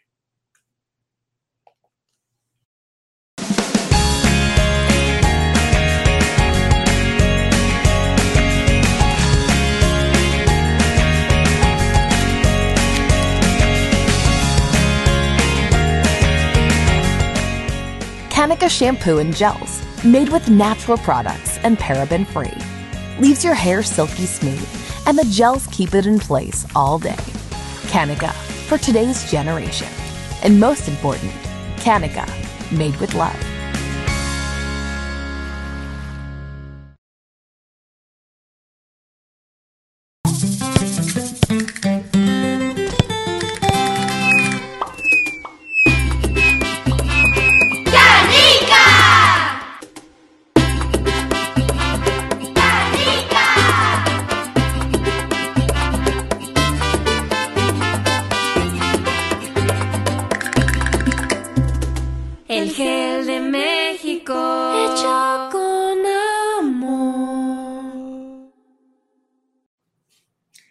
Ajá, regresamos al diálogo libre. Qué bueno que estés con nosotros. Gracias por estar con nosotros. Ya sabes, todas las mañanas, 7 de la mañana a 9, nos vas a encontrar en www.eldialogolibre.com, www.eldialogolibre.com. Nos vas a encontrar en Facebook, transmitiendo en vivo. Nos vas a encontrar en YouTube, transmitiendo en vivo. Por ejemplo, para que nos veas en YouTube y que no te pierdas ni un solo programa, entra a la plataforma de YouTube, suscríbete a nuestro canal y dale un clic a la campanita que aparece en la parte inferior del lado derecho de tu pantalla. Cuando eso sucede y ya estás inscrito, te van a pedir tu correo electrónico. Cada vez que estemos transmitiendo en vivo, te alertamos, suena ahí tu teléfono. ¡Hey! Ya va a entrar Carolina, Gustavo, todo el equipo de El Diálogo Libre. Lo mismo sucede en Facebook, ¿ok? En la plataforma de Facebook estamos como El Diálogo Libre. pon seguir la página, follow the page y le das un like, presionas el botoncito que dice like, un me gusta. Cuando eso sucede, también te alertamos cada vez que estamos saliendo en vivo, que es normalmente de lunes a viernes de 7 a 9 de la mañana, tiempo del Pacífico de los Estados Unidos. Esos programas se quedan en esas plataformas también. También nos puedes ver todo el tiempo en www.eldialogolibre.com. De hecho, quiero que te suscribas a nuestra página. Esa es verdaderamente la mejor manera. Ahí siempre nos vas a encontrar. www.eldialogolibre.com. Y después este programa lo subimos, bueno, lo subimos, me suena a manada. Nuestra queridísima productora Nicole Castillo lo sube a esas plataformas de podcast, las más importantes, Anchor, Spotify, Apple, ahí estamos, ¿ok? Vientos. Ok, mire, son las 8 de la mañana con 6 y quiero que vea este tweet. Aquí ya lo tenemos listo en pantalla para mostrarlo, nuestra productora Nicole Castillo, para que lo vea. Vea nada más. Dice, el juez de la Suprema Corte de Justicia, Brett Kavanaugh, tuvo que salir por la parte de atrás en un restaurante conocido como Morton's, que es una cadena nacional, muy buena carne se come ahí, por cierto, el miércoles en la noche, después de que grupos de protesta del Distrito de Columbia se presentaron a molestar, como la ve desde ahí. Un representante del restaurante Morton's dijo, políticas no deberían interponerse entre la libertad de tener el derecho a congregarse y poder cenar. Ahora, ¿qué es lo que está pasando? ¿Por qué llegaron a molestarlo? ¿Cómo sabía esta turba molesta que el juez Cábano, quien es un juez nombrado por el presidente Trump, que ha dicho que este, fue de los, de los seis que votaron para eliminar lo de Roe versus Wade en la Constitución, porque dice, la Constitución no habla de, de Roe versus, no, no habla del aborto, entonces que sea cada estado quien determine qué quiere hacer, si quiere este, matar a los bebés o los quiere dejar vivir. Simple. Entonces, esta turba que se llama, le voy a explicar cómo se llama estos señores. ¿eh? Usted, se puede incluso inscribir al grupo si, si usted tiene los mismos valores que ellos. Se llama Shutdown DC. Y este grupo activista de izquierda, Shutdown DC, está ofreciendo pagar a las personas que les envían mensajes con la ubicación de los seis jueces conservadores de la Corte Suprema para ir a molestarlos. Shutdown DC y el tweet todavía está, no lo han quitado. Si usted entra a la página de estos salvajes, Shutdown DC, ahí va a encontrar el tweet. Shutdown DC tuiteó que pagaría 50 dólares a cualquier persona que comparta un avistamiento confirmado de los jueces conservadores que son Brett Kavanaugh, Samuel Alito, Clarence Thomas, Neil Gorsuch y Amy Coney Barrett, además de John Roberts, aunque John Roberts yo no lo pondría como conservador, yo pienso que John Roberts es parte del establishment. Y agregó que pagaría 200 dólares si el juez aún estuviera en el lugar para ir a acosarlo. Sin embargo, Twitter, que por cierto ya no lo compró Elon Musk, porque dicen que son los mentirosos que inventan un montón de cuentas y que los seguidores que dicen que tienen no los tienen. Twitter no ha dicho por qué el tweet que detalla tales recompensas por los jueces no viola las reglas y políticas de la plataforma. Los representantes de la plataforma de redes sociales no han respondido a las solicitudes de comentarios por parte de varios sectores de la prensa cuando se les preguntó por qué no se eliminó el tweet del viernes pasado. Se supone que Twitter prohíbe que cualquier usuario aliente o anime a otras personas a acosar a un individuo o a un grupo de personas de acuerdo con su documento de reglas y políticas. La Casa Blanca, por cierto, condenó la intimidación, pero dijo que seguía apoyando las acciones pacíficas. ¿De qué se trata aquí? Es pues muy sencillo. Lo que quiere este grupo y otros grupos de izquierda como Shutdown DC es intimidar a los jueces, asustarlos para que pues, no ejerzan su trabajo libre de interpretar la constitución de los Estados Unidos y que hagan pues, lo que ellos quieren. Eso es ilegal. No solamente es ilegal, eso es castigable por la ley. Pero, pues ya sabe que hay, hay dos narrativas. Imagínense que fueran los seguidores de, Trump o republicanos los que están haciendo esto en contra de los jueces uh, liberales como Sonia Sotomayor o Kagan o la otra señora que no sabe lo que es una mujer, ¿se acuerdan? Que acaban de jurar. Um, ¿Cómo se llama la señora? No me acuerdo. Pero la que no sabe eh, decir que es una mujer porque ella no es bióloga, nada más es abogada. Imagínense fue que fuera al revés. No, hombre. ¿Se imagina la indignación? Todas las cadenas de televisión estarían hablando de eso, una y otra vez. Ya les hubieran abierto juicios, ya hubieran congelado sus cuentas, ya estarían haciendo un escándalo. ¿Por qué Twitter permite que se intimide a los jueces de la Suprema Corte de Justicia de la Nación de esa forma? ¿Por qué? Que alguien me explique. ¿Están de acuerdo? Yo creo que eso es muy obvio, ¿no? Pero en fin, no lo sé. ¿Cuáles serán sus puntos de vista? Aquí en el Diálogo Libre los podemos platicar todos. Manuel Morales dice, y ahora protestas por esos vagos haciéndole bullying al disque juez ese. Pues no es disque juez, es un tremendo juez, hermano. Yo no sé si, si, han, si eh, algún día se han tomado la molestia en averiguar lo que toma llegar a ser juez de la Suprema Corte de Justicia de la Nación. Es el máximo honor al que puede acceder un abogado en este país. Es como para un futbolista de soccer ganar la Copa del Mundo es como para un tenista ganar Wimbledon. Por cierto, felicidades a Novak Djokovic. Qué bruto. Ayer, ayer fue el partido. Sí, ayer eh, me, aventé la final de, Wimbledon. Sensacional el Novak, Djokovic. Lastimosamente no lo vamos a ver jugar en Estados Unidos porque no se quiere inyectar. Así como tampoco lo dejaron competir en, Roland Garros en, eh, en París, en Francia. Pero bueno, por lo menos en Inglaterra se lo dejaron competir y nos demostró que es el mejor del mundo. ¿eh? mejor del mundo. Pero bueno, ese ya es otro tema. Uh, volviendo al asunto de esto, y ya que, ya que estaba hablando, hay un documental buenísimo, buenísimo. Eh, tiene que suscribirse a una página que se llama Daily Wire. Eh, es un documental sobre la historia del juez Clarence Thomas. Clarence Thomas, el segundo juez negro en ser nombrado juez de la Suprema Corte de Justicia. Él fue promovido por Bush papá. ¿Cómo le hicieron bullying a ese señor? Los demócratas. ¿Por ser negro? ¿O por ser conservador? No lo sé. Pero vea, el, documental es fantástico, es una película buenísima, inspiradora. Sobre todo si usted tiene hijos eh, chicos en casa que les gustaría ser abogados o jueces o que les gusta simplemente tener sueños grandes. Este muchacho bueno, ahora es un señor, ya es una persona de la tercera edad, pero qué tipo más sabio es el señor Clarence Thomas. Le recomiendo que lo vea, el documental es buenísimo. Pero bueno, ese es otro, es otro tema. Pero Manuel, ya leí tu comentario. Dice, son eminencias todos, pero eminencias de una ideología. Bueno, pues es tu punto de vista, Manuel. Yo creo que no, hermano. Yo creo que ellos, es que eso es algo que a veces no, no, no, no queremos entender.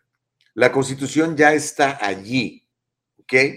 y los Estados Unidos se rige bajo la Constitución y bajo eh, la, carta conocida como Bill of Rights. De ahí emana todo. Entonces, los jueces, conservadores, liberales, lo que sea, no están ahí para hacer ninguna ley ni para inmiscuir sus puntos personales en la ley, sino ir a la ley. Y lo que dice la ley es lo que se aplica en los Estados Unidos. Yo estoy seguro que eh, muchos jueces de la Suprema Corte de Justicia, por ejemplo, les parece que no es bueno que la gente pueda tener 50 pistolas en su casa si quiere. Pero la Constitución dice que puedes tenerlas. ¿Ok? Entonces ellos no tienen más que interpretar la ley. No, no es como el señor este George Gascon, que por cierto parece que nos vamos a liberar de él, que él quiere aplicar sus puntos de vista. No, George Gascon es fiscal y está allí para ver las leyes y perseguir a los criminales. Y él dice, no, es que a mí me parece que no, pero no está él para interpretar las leyes, ¿no?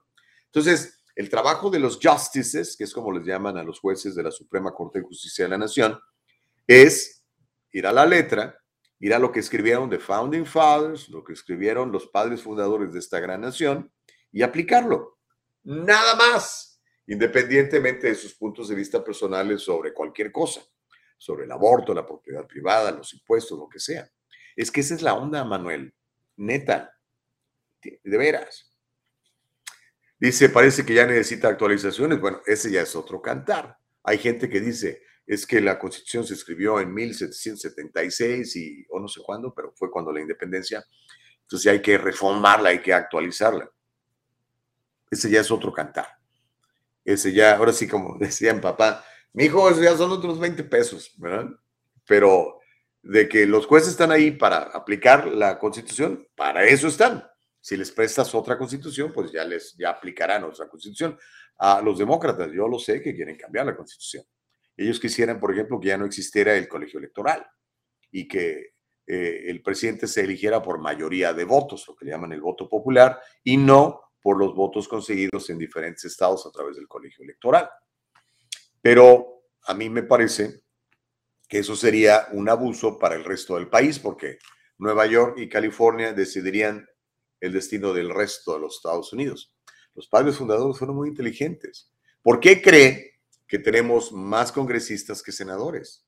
Cada estado, aunque sea un estado pequeñito como Maine o como Rhode Island o como Vermont, tiene el mismo poder de decisión en las tomas de decisión que California o Nueva York o Texas o Florida. Cada estado tiene dos senadores. ¿No le parece brillante? Que no tengamos, por ejemplo, que los tejanos o los uh, de Oklahoma o de Tennessee o de Wyoming tengan que vivir por lo que los californianos decidan. A mí me parece genial, me parece sabio. Y, el otro día, si siguió mis redes sociales, le puse como seis, siete posts donde le explico cómo la constitución de los Estados Unidos está basada en la Biblia, pura sabiduría de Dios es mi punto de vista. A lo mejor tú tienes otro. Y se respeta y se lee además en el diálogo libre, ¿ok? Jim Jiménez dice, si esta gente no entiende la misma ley de su país, menos van a entender la ley de Estados Unidos y menos si no le han hecho ciudadanos, menos si no se han hecho ciudadanos para leer la historia de Estados Unidos. Y pienso que todos deberíamos leer la historia de Estados Unidos. Digo, todos los que vivimos aquí podemos aprender bastante, ¿no? Pero eh, yo veo a cada rato sacan en estos programas de noticias y de entretenimiento, ¿no? Salen los reporteros a preguntarle a la, gente, oye, ¿sabes qué celebramos el día de hoy? No sabe. Pues, ¿Sabes de quién se independizó Estados Unidos? No sabe. ¿Sabes cuándo fue la independencia de Estados Unidos? No. ¿Qué significa el 4 de julio? No. ¿Quién fue Thomas Jefferson? Sabe. ¿Algún cantante de rap?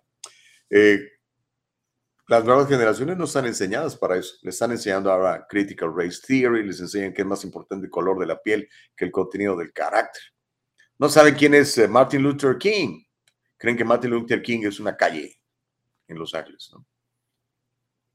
Ah, la constitución americana es la mejor del mundo, está balanceada para que no se abuse del poder, dice Jim Jiménez. Manuel dice, bueno, yo sí conozco todo eso y mis hijos también. Felicidades, hermano. Síguele así, me parece fantástico. Yo creo que es muy bueno.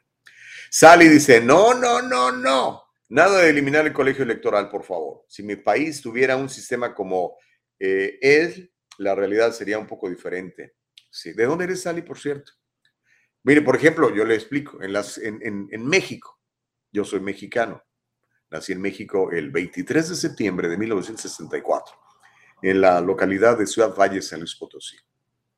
Y llegué acá en el 89, en, en marzo, el 2 de marzo, fue mi primera transmisión de radio, eh, el 2 de marzo de 1989 para la KWKW, que en aquella época se llamaba La Mexicana, que por cierto es la primera estación completamente en español eh, que, que ha transmitido en Estados Unidos desde el principio. Histórico eso. Pero lo que le quiero decir es que yo nací en México y en México quien gana la Ciudad de México es el presidente. ¿Por qué? Porque la Ciudad de México tiene veintitantos millones de habitantes. Entonces, con, con, que usted gane eso, ya prácticamente es usted el presidente del país aunque a Chiapas no le guste, o a Chihuahua no le guste, o a Nuevo León no le guste, o a Tamaulipas no le guste, o a Colima, o Jalisco, lo que usted quiera. Eso no sucede acá. Si así fuera, vea usted el mapa electoral, ¿verdad? California, Nueva York, que son los, los estados que más eh, votos electorales tienen, ellos decidirían el resto del destino de los países, del, del país. Imagínense, qué miedo. ¿Se imagina? Que Estados Unidos fuera todo como California, Dios nos libre. Dios nos libre. Por lo menos a cómo está California hoy en día, ¿no? Yo pienso que la podemos rescatar, pero va a depender de usted, amigo ciudadano, que salga a votar. Ah. Consuelo, muy buenos días, Consuelito. Dice, muy buenos días, mi estimado Gus. ¿Sabe que me gusta mucho cuando me dicen Gus? Gracias. ¿Sabe por qué? Este, porque así me dice mi esposa. Hey, Gus. Muchos amigos de mis amigos me dicen Gus. Aunque mi mamá siempre me dijo Tavo, pero me gusta que me digan Gus. Gracias. Eh, dice Consuelo, muy buenos días, mi estimado Gus. Que tengan un maravilloso inicio de semana lleno de bendiciones. Bendiciones para ti también. Dice Manuel Morales, sin colegio electoral, ¿te imaginas? Sí, sí me lo imagino y me da terror, hermano. Eh, Gacy, hola, buenos días, bendiciones, buenos días, Gacy, ¿cómo estás? Un abrazo para ti, para tu hermosa familia. Eh, dice que Manuel sigue insistiendo en que la constitución está pasada de moda, dice, se escribió en piedra, parece que ya necesita actualizaciones. La constitución, leyes creadas hace 200 años, son ideólogos, no te engañes, son eminenciados, eminencias todos, pero eminencias de una ideología, dice Manuel Morales. Bueno, Manuel, pues es tu punto de vista, ya lo leí todo, ¿ok? Porque de eso se trata aquí en el diálogo libre, aquí no cancelamos a nadie. Recuerde, aquí privilegiamos, y mire, ¿cómo va a pasar de moda esto, Manuel? La primera enmienda de la Constitución de los Estados Unidos habla de tu derecho de expresión, de tu derecho de congregación, de tu derecho de asociación, de tu derecho de libre pensamiento, de tu derecho de peticionar en grupo a un gobierno que está haciendo las cosas mal. Eso es fantástico. ¿Cuándo va a pasar de moda eso? Dígame en qué país del mundo el primer artículo de su constitución habla de la libertad. ¿Mm? Y casi no hay artículos. ¿eh? Usted ve las constituciones de otros países, ciento y tanto artículos. O sea, el gobierno bien grande y el ciudadano bien chiquito. No, los padres fundadores fueron muy inteligentes. Aquí privilegian al ciudadano. El ciudadano, we the people, we are the ones who have the power. Nosotros somos los que tenemos el poder. Los políticos, los representantes no son más que nuestros empleados, pero los tratamos como emperadores. Pregúntenle a su majestad, su graciosa majestad, Gavin I, emperador de California. ¿no? Pero bueno, cada quien. Cada, este tipo de, discusiones siempre calienta el chocolate, pero me gusta mucho porque eh, eh, eh, ahora sí que aprendemos, aprendemos, ¿no? Dice Manuel, fueron a protestar por sus ideologías contra las ideologías de él, no lo fueron a agredir físicamente. Imagínate, Manuel, que alguien dice, ¿sabes qué? Vamos a hacer una campaña contra Manuel porque me cae gordo como piensa. Me molesta. Entonces, que cualquiera que vea a Manuel, díganos dónde está para ir a molestarlo. No lo vamos a agredir físicamente, nomás lo vamos a ir a molestar. ¿Tú crees que es justo? ¿Tú crees que está bien? ¿Tú crees que está garantizada esa libertad en la Constitución de los Estados Unidos? No, hombre, horrible. Dice, pueden venir, sí, ya te viera. Este, obviamente lo que quieren es intimidar a los jueces de la Suprema Corte de Justicia. No lo van a lograr, creo yo. Lo que sí creo puede llegar a pasar, y ayer platicaba con un amigo mío en la, en la iglesia, hace poquito ah, detuvieron, y un tipo de aquí de California, Simi Valley, que se fue hasta DC con la intención de asesinar al juez Kavanaugh. ¡Qué grave, hermano! Eso puede llegar a pasar. ¿Vieron cómo asesinaron al expresidente de, de Japón? Ahí, a vistas de todos. Y en Japón, un país donde las armas son, pero restringidísimas. ¿Se imagina que asesinen a uno o varios jueces de la Suprema Corte de Justicia? Este clima permisivo, estos señores de Shutdown DC ofreciéndole dinero a la gente. ¡Hey, déjanos saber dónde está para ir a molestarlo! ¿Usted cree que no puede haber un loco como los que hoy tienen pistolas, que tienen dos años de encierro, que han estado tomando Prozac y demás drogas psicotrópicas recetadas legalmente por médicos, o que usan drogas como la marihuana y que le meten al alcohol con gusto? Estos tipos desadaptados pueden hacer eso. Claro que lo pueden hacer. Qué grave. Esto debe de condenarse. Esto debe de decirse en los medios de comunicación.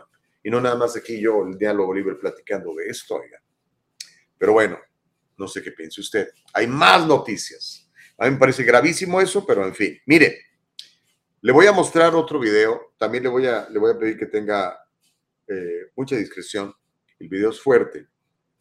Ah, ya arrestaron a, a- a los fulanos que lo hicieron, pero ¿qué hace que una persona le aviente a otra gasolina y después le prenda fuego?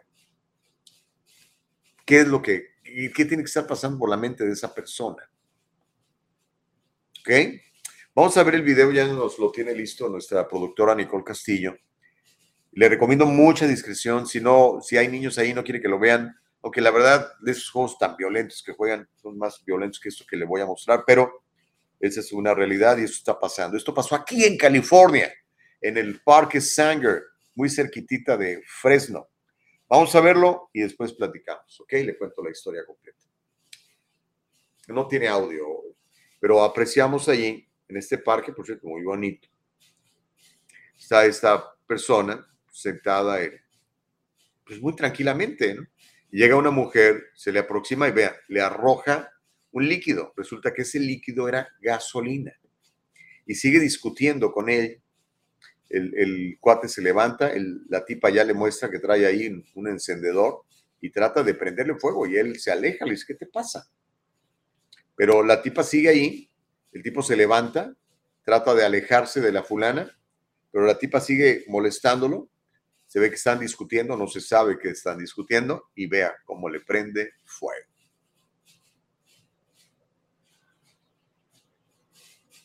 Diría, ¿cómo se llama este comediante ya fallecido? Héctor Suárez.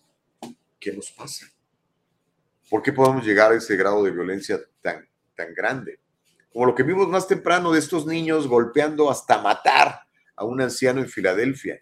¿Qué le está pasando a la gente? Pues bueno, miren, aquí le tengo, a ver si nos muestran las fotos, eh, Nicole Castillo. La responsable y su secuaz ya fueron arrestados. ¿Ok? Tenemos la foto de la responsable y de quien presuntamente le, apoyó, aunque no sale en, en el video, pero los dos fueron capturados y los dos eh, este, ya están siendo indiciados y están siendo procesados. Esa es la fulana y es el cuate que le ayudó. Esta mujer de California roció a este hombre con gasolina y luego le prendió fuego en un parque, una escena como vimos aterradora y que fue captada por un video de vigilancia. La policía de Sanger, que es un poblado cerca de Fresno, en California, arrestó a esta mujer que se llama Patricia Castillo. Tiene 48 años. Y también arrestaron al hombre que está ahí en la fotografía, también sospechoso de haberle dado el combustible después de este incidente que ocurrió el jueves por la tarde. Gracias a Dios, espera que la víctima se recupere. No sabemos qué tan graves son sus heridas o si van a quedar huellas, sobre todo en sus brazos, su rostro. No se sabe hasta ahora qué fue lo que provocó el ataque de la mujer o si esta mujer conocía a la víctima.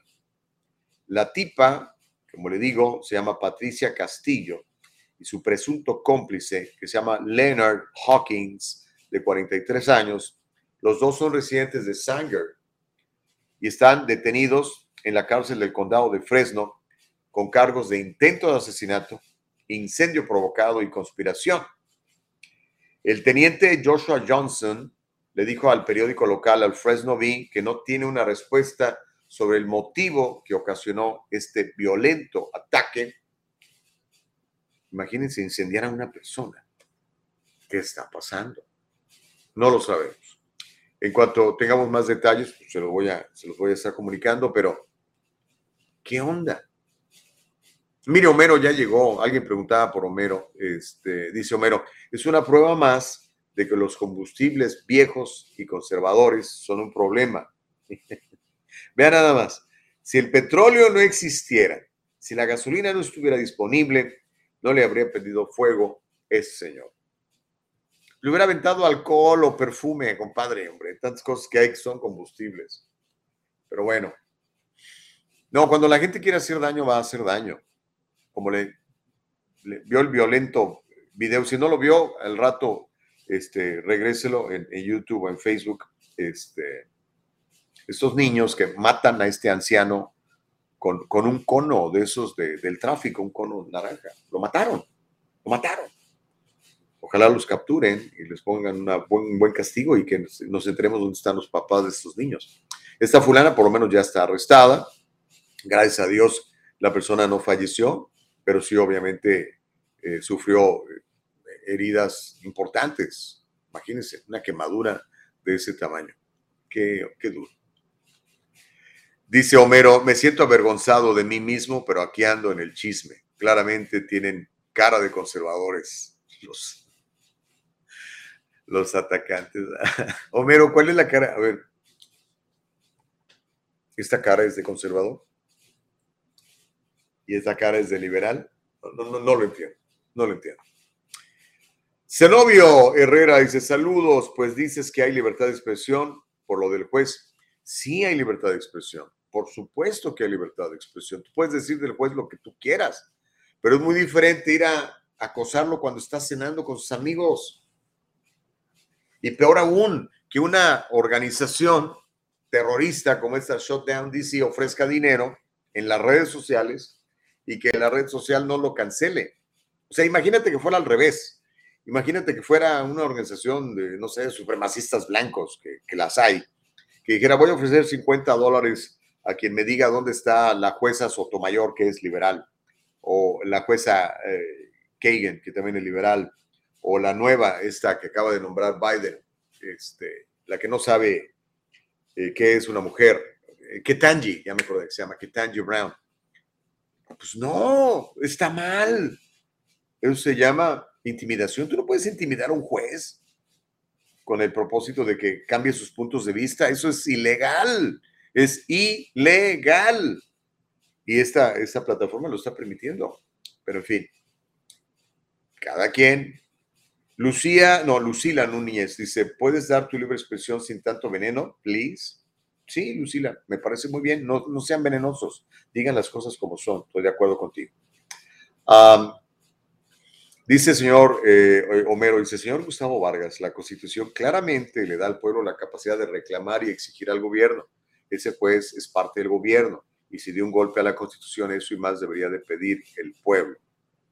Es tu punto de vista, hermano. Sabemos que es ilegal, pero pues es tu punto de vista.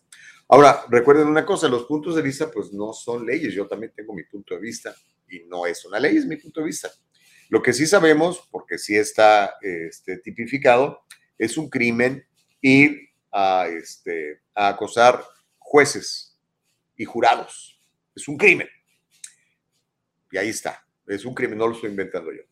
Marbella Medina dice, es como estamos creando a nuestros hijos. ¿Qué valores les inculcamos? Sí, Marbella, tenemos que tener mucho cuidado con eso. Enséñale buenos valores, el valor de la libertad, el valor del trabajo, el valor del respeto, el valor de honrar a nuestros ancianos y cuidarlos, el valor, el valor de cuidar la vida, el valor de proteger a nuestros niños. Yo creo que son valores que todos los inmigrantes latinoamericanos compartimos. Todos. Manuel dice, es algo que para ellos hay que combatir, para esa gente la ideología de ese juez. Sí, me parece muy bien. O sea, si tú estás en favor del aborto, es muy respetable. Obviamente estoy en desacuerdo contigo. Yo, yo creo que las vidas hay que protegerlas, sobre todo las vidas de los inocentes que no se pueden defender. Pero si tú estás eh, eh, de acuerdo con esa ideología, me parece muy bien que la, que la expreses, pero no que llegues a intimidar jueces. Esa es otra onda.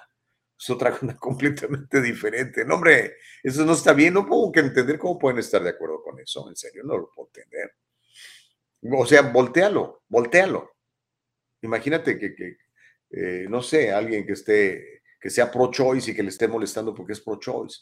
Y que vamos a ir a molestarlo, vamos a ir a gritarle en su cara, ahí mientras está cenando con sus amigos, porque queremos que cambie su punto de vista.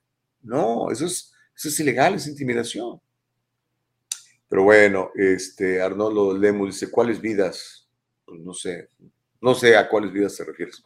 Marco de León dice, en noviembre se acaba esto cuando los demócratas pierdan el Congreso y el Senado y se, les y se le haga un impeachment a Biden. ¡Wow! ¿Será posible? ¿Tú crees que los republicanos quieran hacer eso? Ah, dice, hacen lo mismo en las clínicas de abortos. ¿En serio?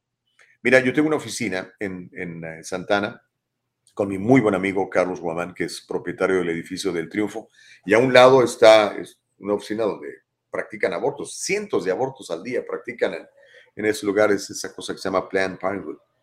Y yo he llegado a ver personas orando enfrente de la banqueta, no adentro, enfrente de la banqueta. Este, no entrando al lugar a molestar a la gente, porque además los echarían, los arrestarían. Este, pero no protestando, yo no los veo ni quemando cosas. ¿Se acuerdan todas las quemazones que hicieron en el 2020, ese verano de amor? Dijeron algunos demócratas. No, no, no. Yo pienso que la violencia no, no, no, no es, no es conveniente.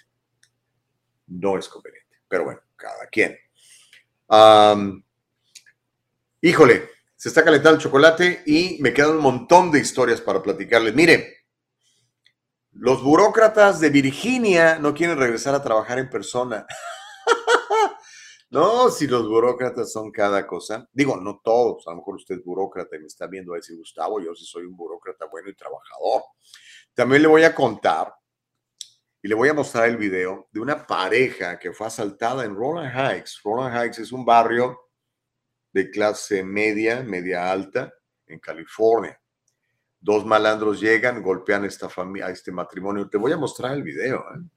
Y también le voy a contar cómo una ciudad, donde por cierto las rentas son carísimas, el real estate es carísimo, donde hay tiendas muy caras, bares y restaurantes, donde una hamburguesa te puede costar 30, 40 dólares. Pero esa ciudad ha decidido eliminar a los alguaciles y contratar en su lugar embajadores, no armados, en bicicletas, para proteger al ciudadano.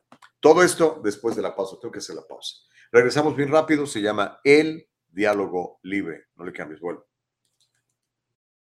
No viva con el temor a una auditoría sorpresiva del IRS. En el Triunfo Corporation le ofrecemos apoyo fiscal adaptado a sus necesidades. La temporada de impuestos no tiene por qué ser tan estresante si trabaja con nuestro equipo de profesionales.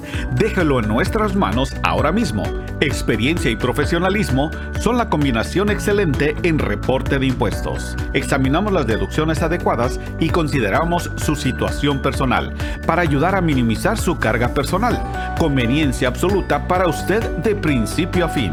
En el Triunfo Corporation brindamos una experiencia digital perfecta. Estamos disponibles para ayudarlo a poner en marcha un plan estratégico sólido. El Triunfo Corporation, localizado en el 1415 al este de la 17 Street en Santa Ana, California. 714-953-2707. 714-953-2707. Encuéntrenos en todas las redes sociales y cada semana en el Triunfo Financiero. Bueno, ya volvemos. Por cierto, mañana es programa del Triunfo Financiero a las 12 del día. Tenemos el programa en vivo para que no se lo vaya a perder. Y tengo eh, el placer de informarle que el 14 de julio, ya esta misma semana, este jueves, es nuestro tercer seminario de planeación financiera y de impuestos en el Triunfo Corporation. No sé si ya se registró, si ya se registró, ojalá le confirmen su, visita, porque nada más tenemos espacio para, para 50 personas, lo hacemos en el patio del edificio. Eh, va a haber tres panelistas de primerísimo nivel. Si quiere usted participar, eh, esto es especialmente para personas que tienen negocio, que quieren echar a andar un negocio o que les gustaría aprender de negocios, ¿ok? Eh, les invitamos a los que participen que lleven sus tarjetas para que compartan entre todos ustedes y les sirva también de networking, pero sobre todo que aprendan de tres panelistas de primer nivel, donde vamos a estar hablando de, vamos a estar hablando de fideicomisos, vamos a estar hablando de planeación de impuestos a nivel personal y a nivel de negocio, y le voy a tener una historia de éxito extraordinaria de un paisano oaxaqueño que este, llegó hace algunos años, absolutamente este, pobre, pero con una mentalidad muy rica, que después de vender paletas en un carrito, es propietario de una de las compañías de helados y paletas más prósperas de los Estados Unidos. Nos va a contar su historia. Va a ser interesante, no se lo vaya a perder, ¿ok? Y recuerde, bueno, al ratito le cuento de Oaxaca, porque el señor es de Oaxaca. Nos vamos a ir a Oaxaca en la primera semana de septiembre. De hecho, van a ser mis últimas vacaciones, porque a partir de ahí vamos a, a seguir con el diálogo libre y arrancar también con con el noticiario nacional que le he estado platicando a través de la nueva plataforma de televisión que se llama Voz Media. Aparte de pues, los negocios que, tengo, ¿verdad? Ya sabe, todo lo que tenga que ver con finanzas le podemos ayudar siempre. Ok, tengo listo este video. Quiero que le eche un ojito. Esto pasó. Bueno, vamos a ver el video. Este es en Roland Heights. Es una pareja de personas de la tercera edad, asiáticos, que son violentados, son asaltados, son golpeados con cachas de pistola para asaltarlos. Vamos a ver el, el video y ahorita platicamos un poquitito más de lo que se ha convertido. was then pistol whipped by the other man. The attacker is said to be between 25 and 30 years old. They left the scene in a white Dodge Challenger with paper plates. The video now part of a criminal investigation. Sheriff's investigators say these two may be linked to similar crimes committed in neighboring cities over the last few days. Qué feo, ¿no?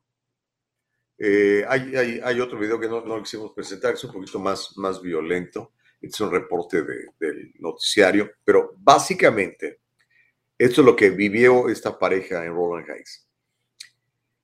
Ah, los agentes de la policía están buscando a dos individuos que le robaron a un hombre su reloj, un Rolex valorado en 60 mil dólares en una tienda de comestibles en Roland Heights, saliendo del supermercado.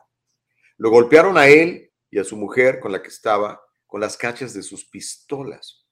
De acuerdo a la estación del sheriff de Walnut, que es la, la estación que está ahí cerquita, el ataque sucedió poco después del mediodía del sábado. Esto pasó antier. Hay un supermercado, eh, yo conozco muy bien el área porque viví un tiempo ahí en, en, en Roland Heights y en Hacienda Heights, que se llama 99 Ranch Market está en Nogales Avenida. Es un, es un supermercado especializado en productos para los asiáticos, para la comunidad asiática. Me gustaba ir ahí a buscar arroz algunas otras cosas, verduras. Esto pasó, como le digo, el sábado pasado en el estacionamiento de la 99 Ranch Market en Nogales Avenida, en la ciudad de Roland Heights. Las víctimas, como alcanzamos a apreciar, estaban cargando sus comestibles, lo estaban poniendo en la cajuela de su automóvil, en el baúl, como dicen los centroamericanos, cuando estos dos individuos malandros corren hacia ellos y le empiezan a exigir el reloj Rolex del hombre. Eso fue lo que dijeron los agentes del sheriff. Los investigadores dijeron que antes de que el hombre pudiera responder, uno de los sospechosos lo golpeó con una pistola y lo tiró al suelo. El segundo sospechoso luego golpeó con una pistola a la mujer con la que estaba. El robo, como pudo usted verlo, fue captado en video y se ve a la mujer pidiendo ayuda a gritos. No han capturado a los dos malandrines, pero esto es algo de lo que está pasando todos los días en las calles de importantes ciudades como Los Ángeles. ¿Qué es lo que está pasando? Esto no se veía tanto. La gente podía andar con su relojito caro, ¿verdad? Y no había bronca. Ahora Ahora, literalmente, yo recuerdo cuando la última vez que platiqué y entrevisté al sheriff Villanueva, dijo, si tienes un buen reloj, no se lo ponga. Los malandros lo van a seguir porque es otra cosa que están actuando. Usted está, por ejemplo, en un restaurante, en un buen restaurante comiendo y trae un, un buen reloj, no como este, es un relojito de 100 dólares, pero uno de esos relojes como esos, ¿no? Bonitos. Le echan el ojo, ¿ok? Sale usted del lugar, lo siguen. Llega usted a su casa, abre su garage y ahí lo asaltan y le quitan el reloj. O cualquier cosa que le hayan visto de valor. Terrible, terrible lo que está pasando. Y aún así, muchos, eh, muchas autoridades siguen con esta idea absurda de defund the police. ¿Y sabe qué? Yo no sé si es que es la gente muy, muy ingenua o verdaderamente lo cree. Hay gente que cree que la gente es buena por naturaleza. Voy a repetir esto.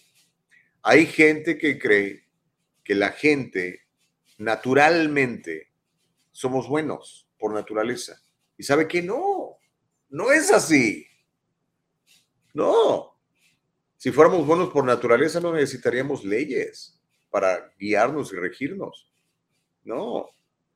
La gente cuando se le presenta una oportunidad y no tiene sus valores bien puestos, va a golpear gente como este, este anciano asiático para robarle su, su reloj de 60 mil dólares. Yo pienso que quien piense así y verdaderamente crea que la gente es buena por naturaleza, está muy mal. Pero ese es mi punto de vista. ¿Cuál es el suyo? Vamos a platicarlo aquí en el Diálogo Libre. Vamos a leer algunos de sus mensajes. Homero dice, hola, señor Gustavo, para usted que dice que, que deben, defiende tanto al sheriff y a la policía de Los Ángeles, en algo consigue, murió usted que nunca están, nunca están. Ay, hermano, no te entendí nada. Y dice que no llegan a tiempo. Pues sí, ¿cómo van a llegar a tiempo? Mire, por eso la Constitución de los Estados Unidos le da a usted su derecho constitucional. Cuando usted es ciudadano de este país, ya sea por que nació aquí o como muchos de ustedes se naturalizaron ciudadanos, automáticamente su derecho a tener un arma para defenderse, un arma o las que quiera, el derecho a tener armas para defenderse está ahí, manifestado, libre. Y si se fija, es el segundo después de libertad de expresión y asociación. Ah, como no tenemos pistolas muchos, ¿verdad? entonces, ¿qué es lo que pasa cuando nos asaltan? Llamamos a la policía. Obviamente, pues, la policía llega cinco minutos después, diez minutos después, media hora después, dependiendo de la gravedad del crimen. Ya para entonces, pues ya el malandro ya robó, ya mató, ya violó, ya secuestró, ya hizo lo que quiso. ¿no? Y a pesar de eso, por ejemplo, la supervisión, este, este tipo de crímenes hay que responsabilizarlos también a las supervisoras, las cinco supervisoras del condado angelino, Hilda Solís y sus secuaces, perdón, Hilda Solís y sus compañeras, que le han hecho la vida imposible al sheriff, porque como el sheriff no es parte del establishment, a pesar de que es demócrata igual que ellas, eh, no se somete a sus, particularmente a, a, que obligara a todos sus alguaciles a inyectarse, eso les molestó mucho a las supervisoras, entonces le han hecho la guerra, le han quitado millones de dólares en fondos. Cada vez tenemos menos policías en las calles y cada vez tenemos más criminales en las calles porque los han dejado salir de las cárceles, con las cárceles que han cerrado, y también con fiscales como George Gascon que promueven a los criminales más que proteger a las víctimas de ellos. Hay mucho criminal en la calle y aparte hay mucha gente muy enferma de sus facultades mentales en la calle mucha gente dependiente de drogas en las calles. Entonces, por eso pasan estas cosas. Créamelo, no es invento. Dice Myron, ¿Homero es o se hace? eso se hace que, no entiendo. Uh, dice Homero, la solución no es armar a todas las personas, eso es para locos. Sí, claro, no es para todos. Una persona, un, lo que le llaman en inglés un law abiding citizen. Usted es una persona responsable, es una persona ética, es una persona con valores, consigas una pistola para que defienda a su familia, de veras. Se imagina que este señor, cuando llega el, el tipo a asaltarlo, le dice, mira, déjame en paz porque ahora mismo te meto un plomazo en la panza. ¿Usted cree que le hubiera golpeado con la cacha y le hubiera arrancado el reloj? No, hombre, huyen como cobardes que son. Atacan a la gente porque la ven indefensa. Una persona de la tercera edad, qué hijos de su mala suerte de veras con esta gente, ¿no?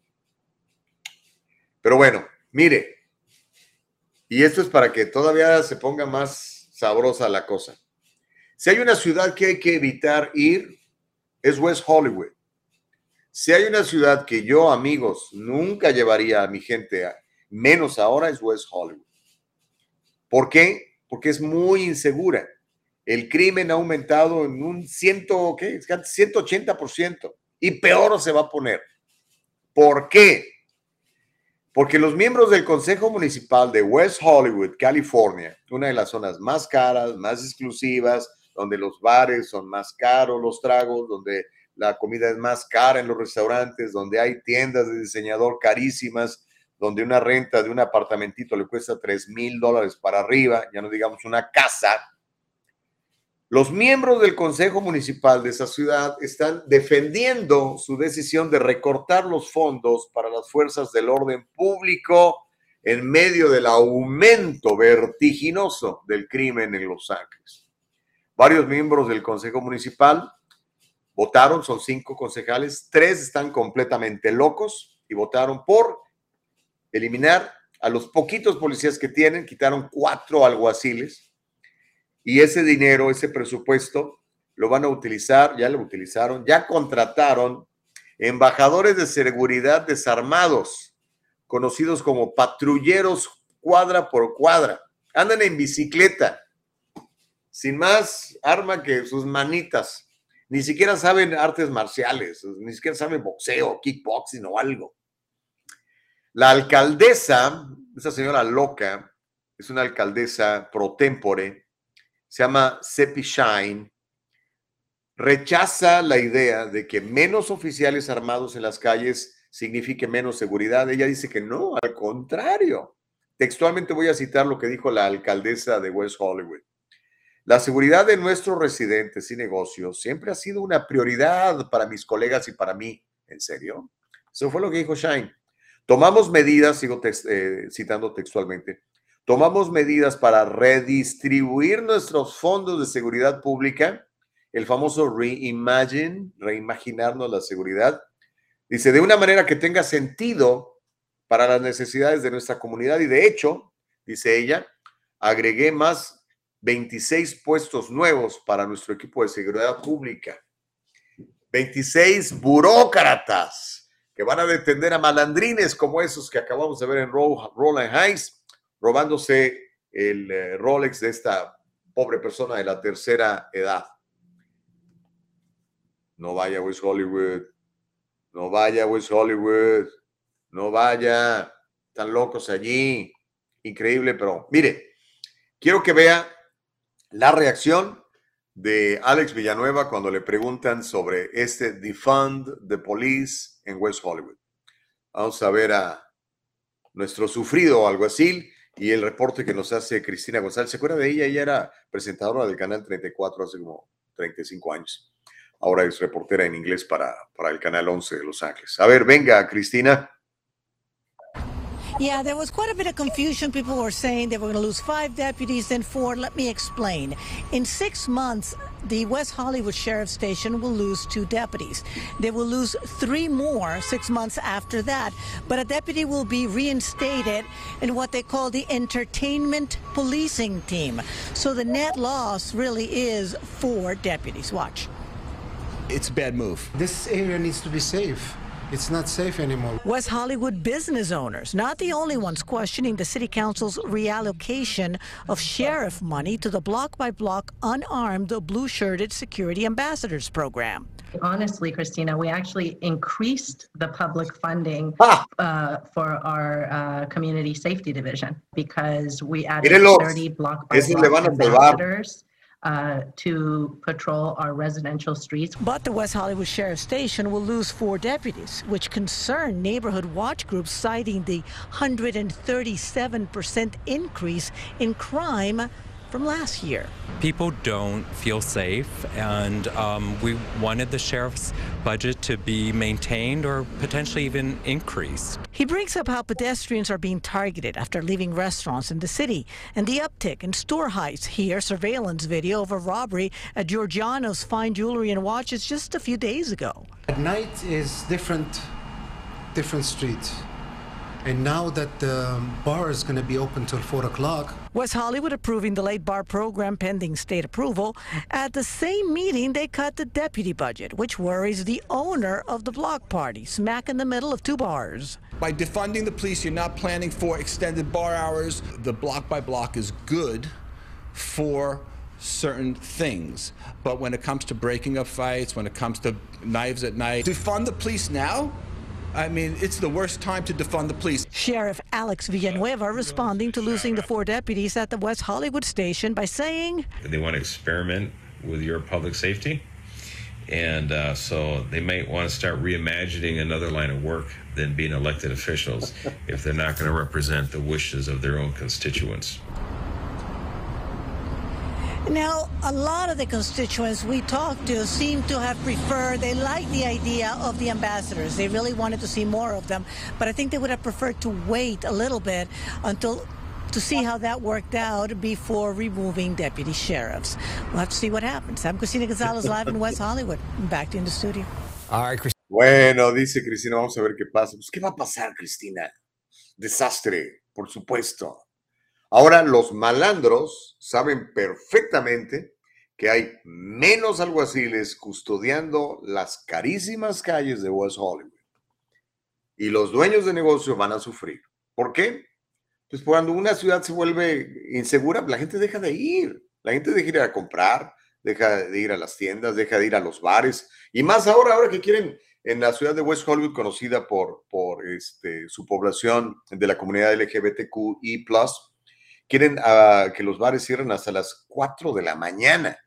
Imagínese, sale usted bien briago, bueno, no usted, sale la gente que va a esos lugares bien briaga a las 2, 3, 4 de la mañana, víctimas propiciatorias para ser violados, asaltados, robados, hasta asesinados.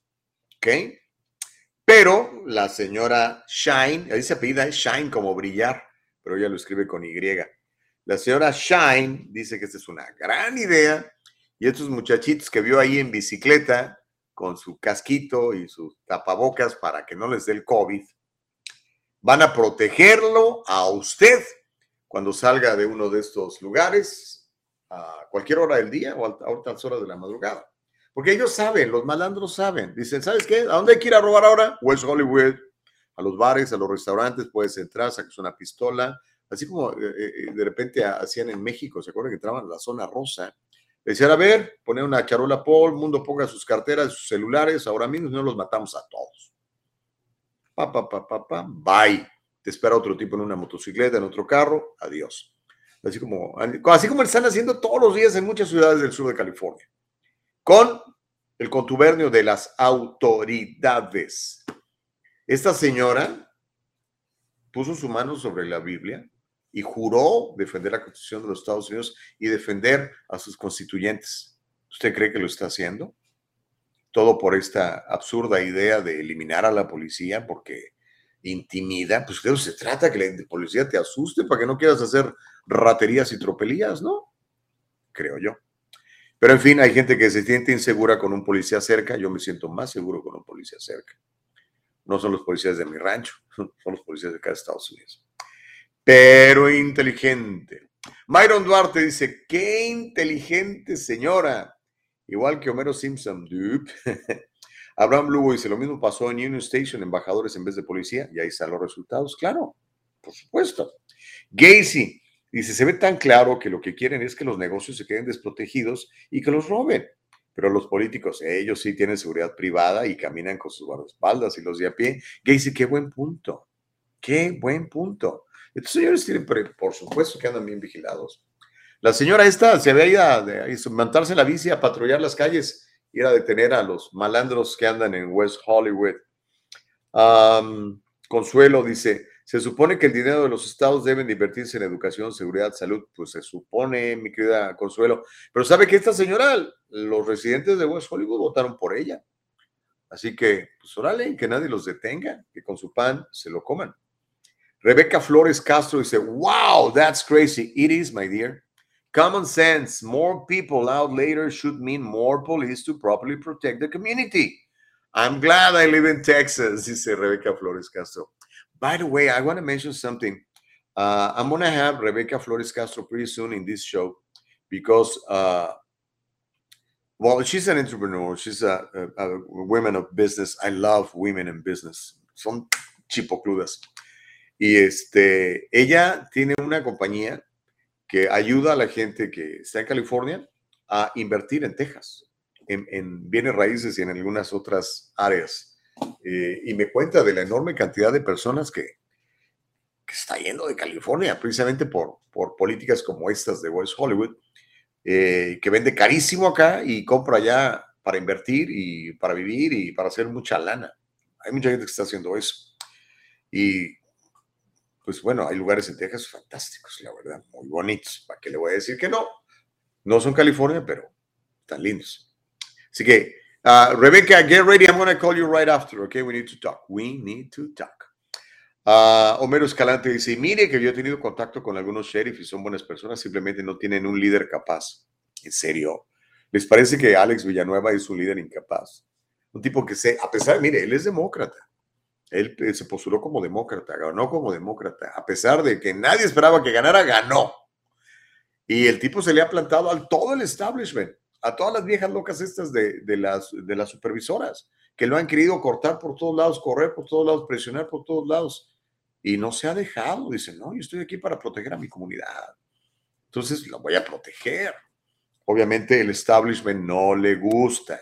Estas señoras supervisoras son como el gobernador Gavin, creen que son emperatrices, que son todopoderosas y tienen muchísimo dinero, muchísimo dinero del cual disponen para hacer barbaridades a veces. En fin, eh, híjole, se calentó mucho el chocolate. dice Homero Escalante, yo le puedo asegurar señor Gustavo que en todas las ciudades donde está el sheriff, todas han tenido aumentos de crimen, todas sin excepciones. Claro, Homero, pues es de lo que estoy hablando, carnal. Le han quitado eh, eh, eh, elementos, le han quitado presupuesto, le han quitado dinero y aparte le están haciendo la, la, la, este, ¿cómo se llama? La lucha todo el tiempo, por supuesto. Mira, pues es tan obvio que le quitas dinero a la policía, quitas hombres, fuerza hombre en las calles, ¿ok? Menos patrulleros, cierras cárceles, dejas salir a, criminales por el asunto del COVID, que no se fueran a morir de COVID allá adentro, todos los dejaban salir tenemos fiscales como George Gascon, que no mete a la cárcel a los criminales, los deja salir. Tenemos más criminales en la calle, ¿ok? Más criminales en la calle. Tenemos más armas ilegales en la calle. Tenemos menos policías. ¿Tú crees que no ibas a, subir el, el crimen? Por supuesto. Pero esto es por las políticas nefastas de estas autoridades nefastas que tenemos. Pero recuerde que fueron elegidas democráticamente. Así que, pero igual democráticamente los podemos echar para afuera. Escojan mejores personas, por el amor de Dios. Okidoki. Y para los que viven en Texas, pues felicidades, ¿verdad? Este, igual les toca más calor, o no sé. Todos tenemos cosas que no nos agradan de nuestro lugar donde vivimos, ¿no? Ah, dice Héctor Sosa, Gustavo, eso es lo bueno de este estado, que los servidores son elegidos democráticamente y me lo pone con mayúsculas. Sí. O sea, hay gente que se queja y no hace nada. Y hay gente que se queja y hace un programa como el Diálogo Libre. Y hay gente que simplemente deja de quejarse y se va. Agarra un U-Haul, vende sus casas y se va para Texas o algún otro lado.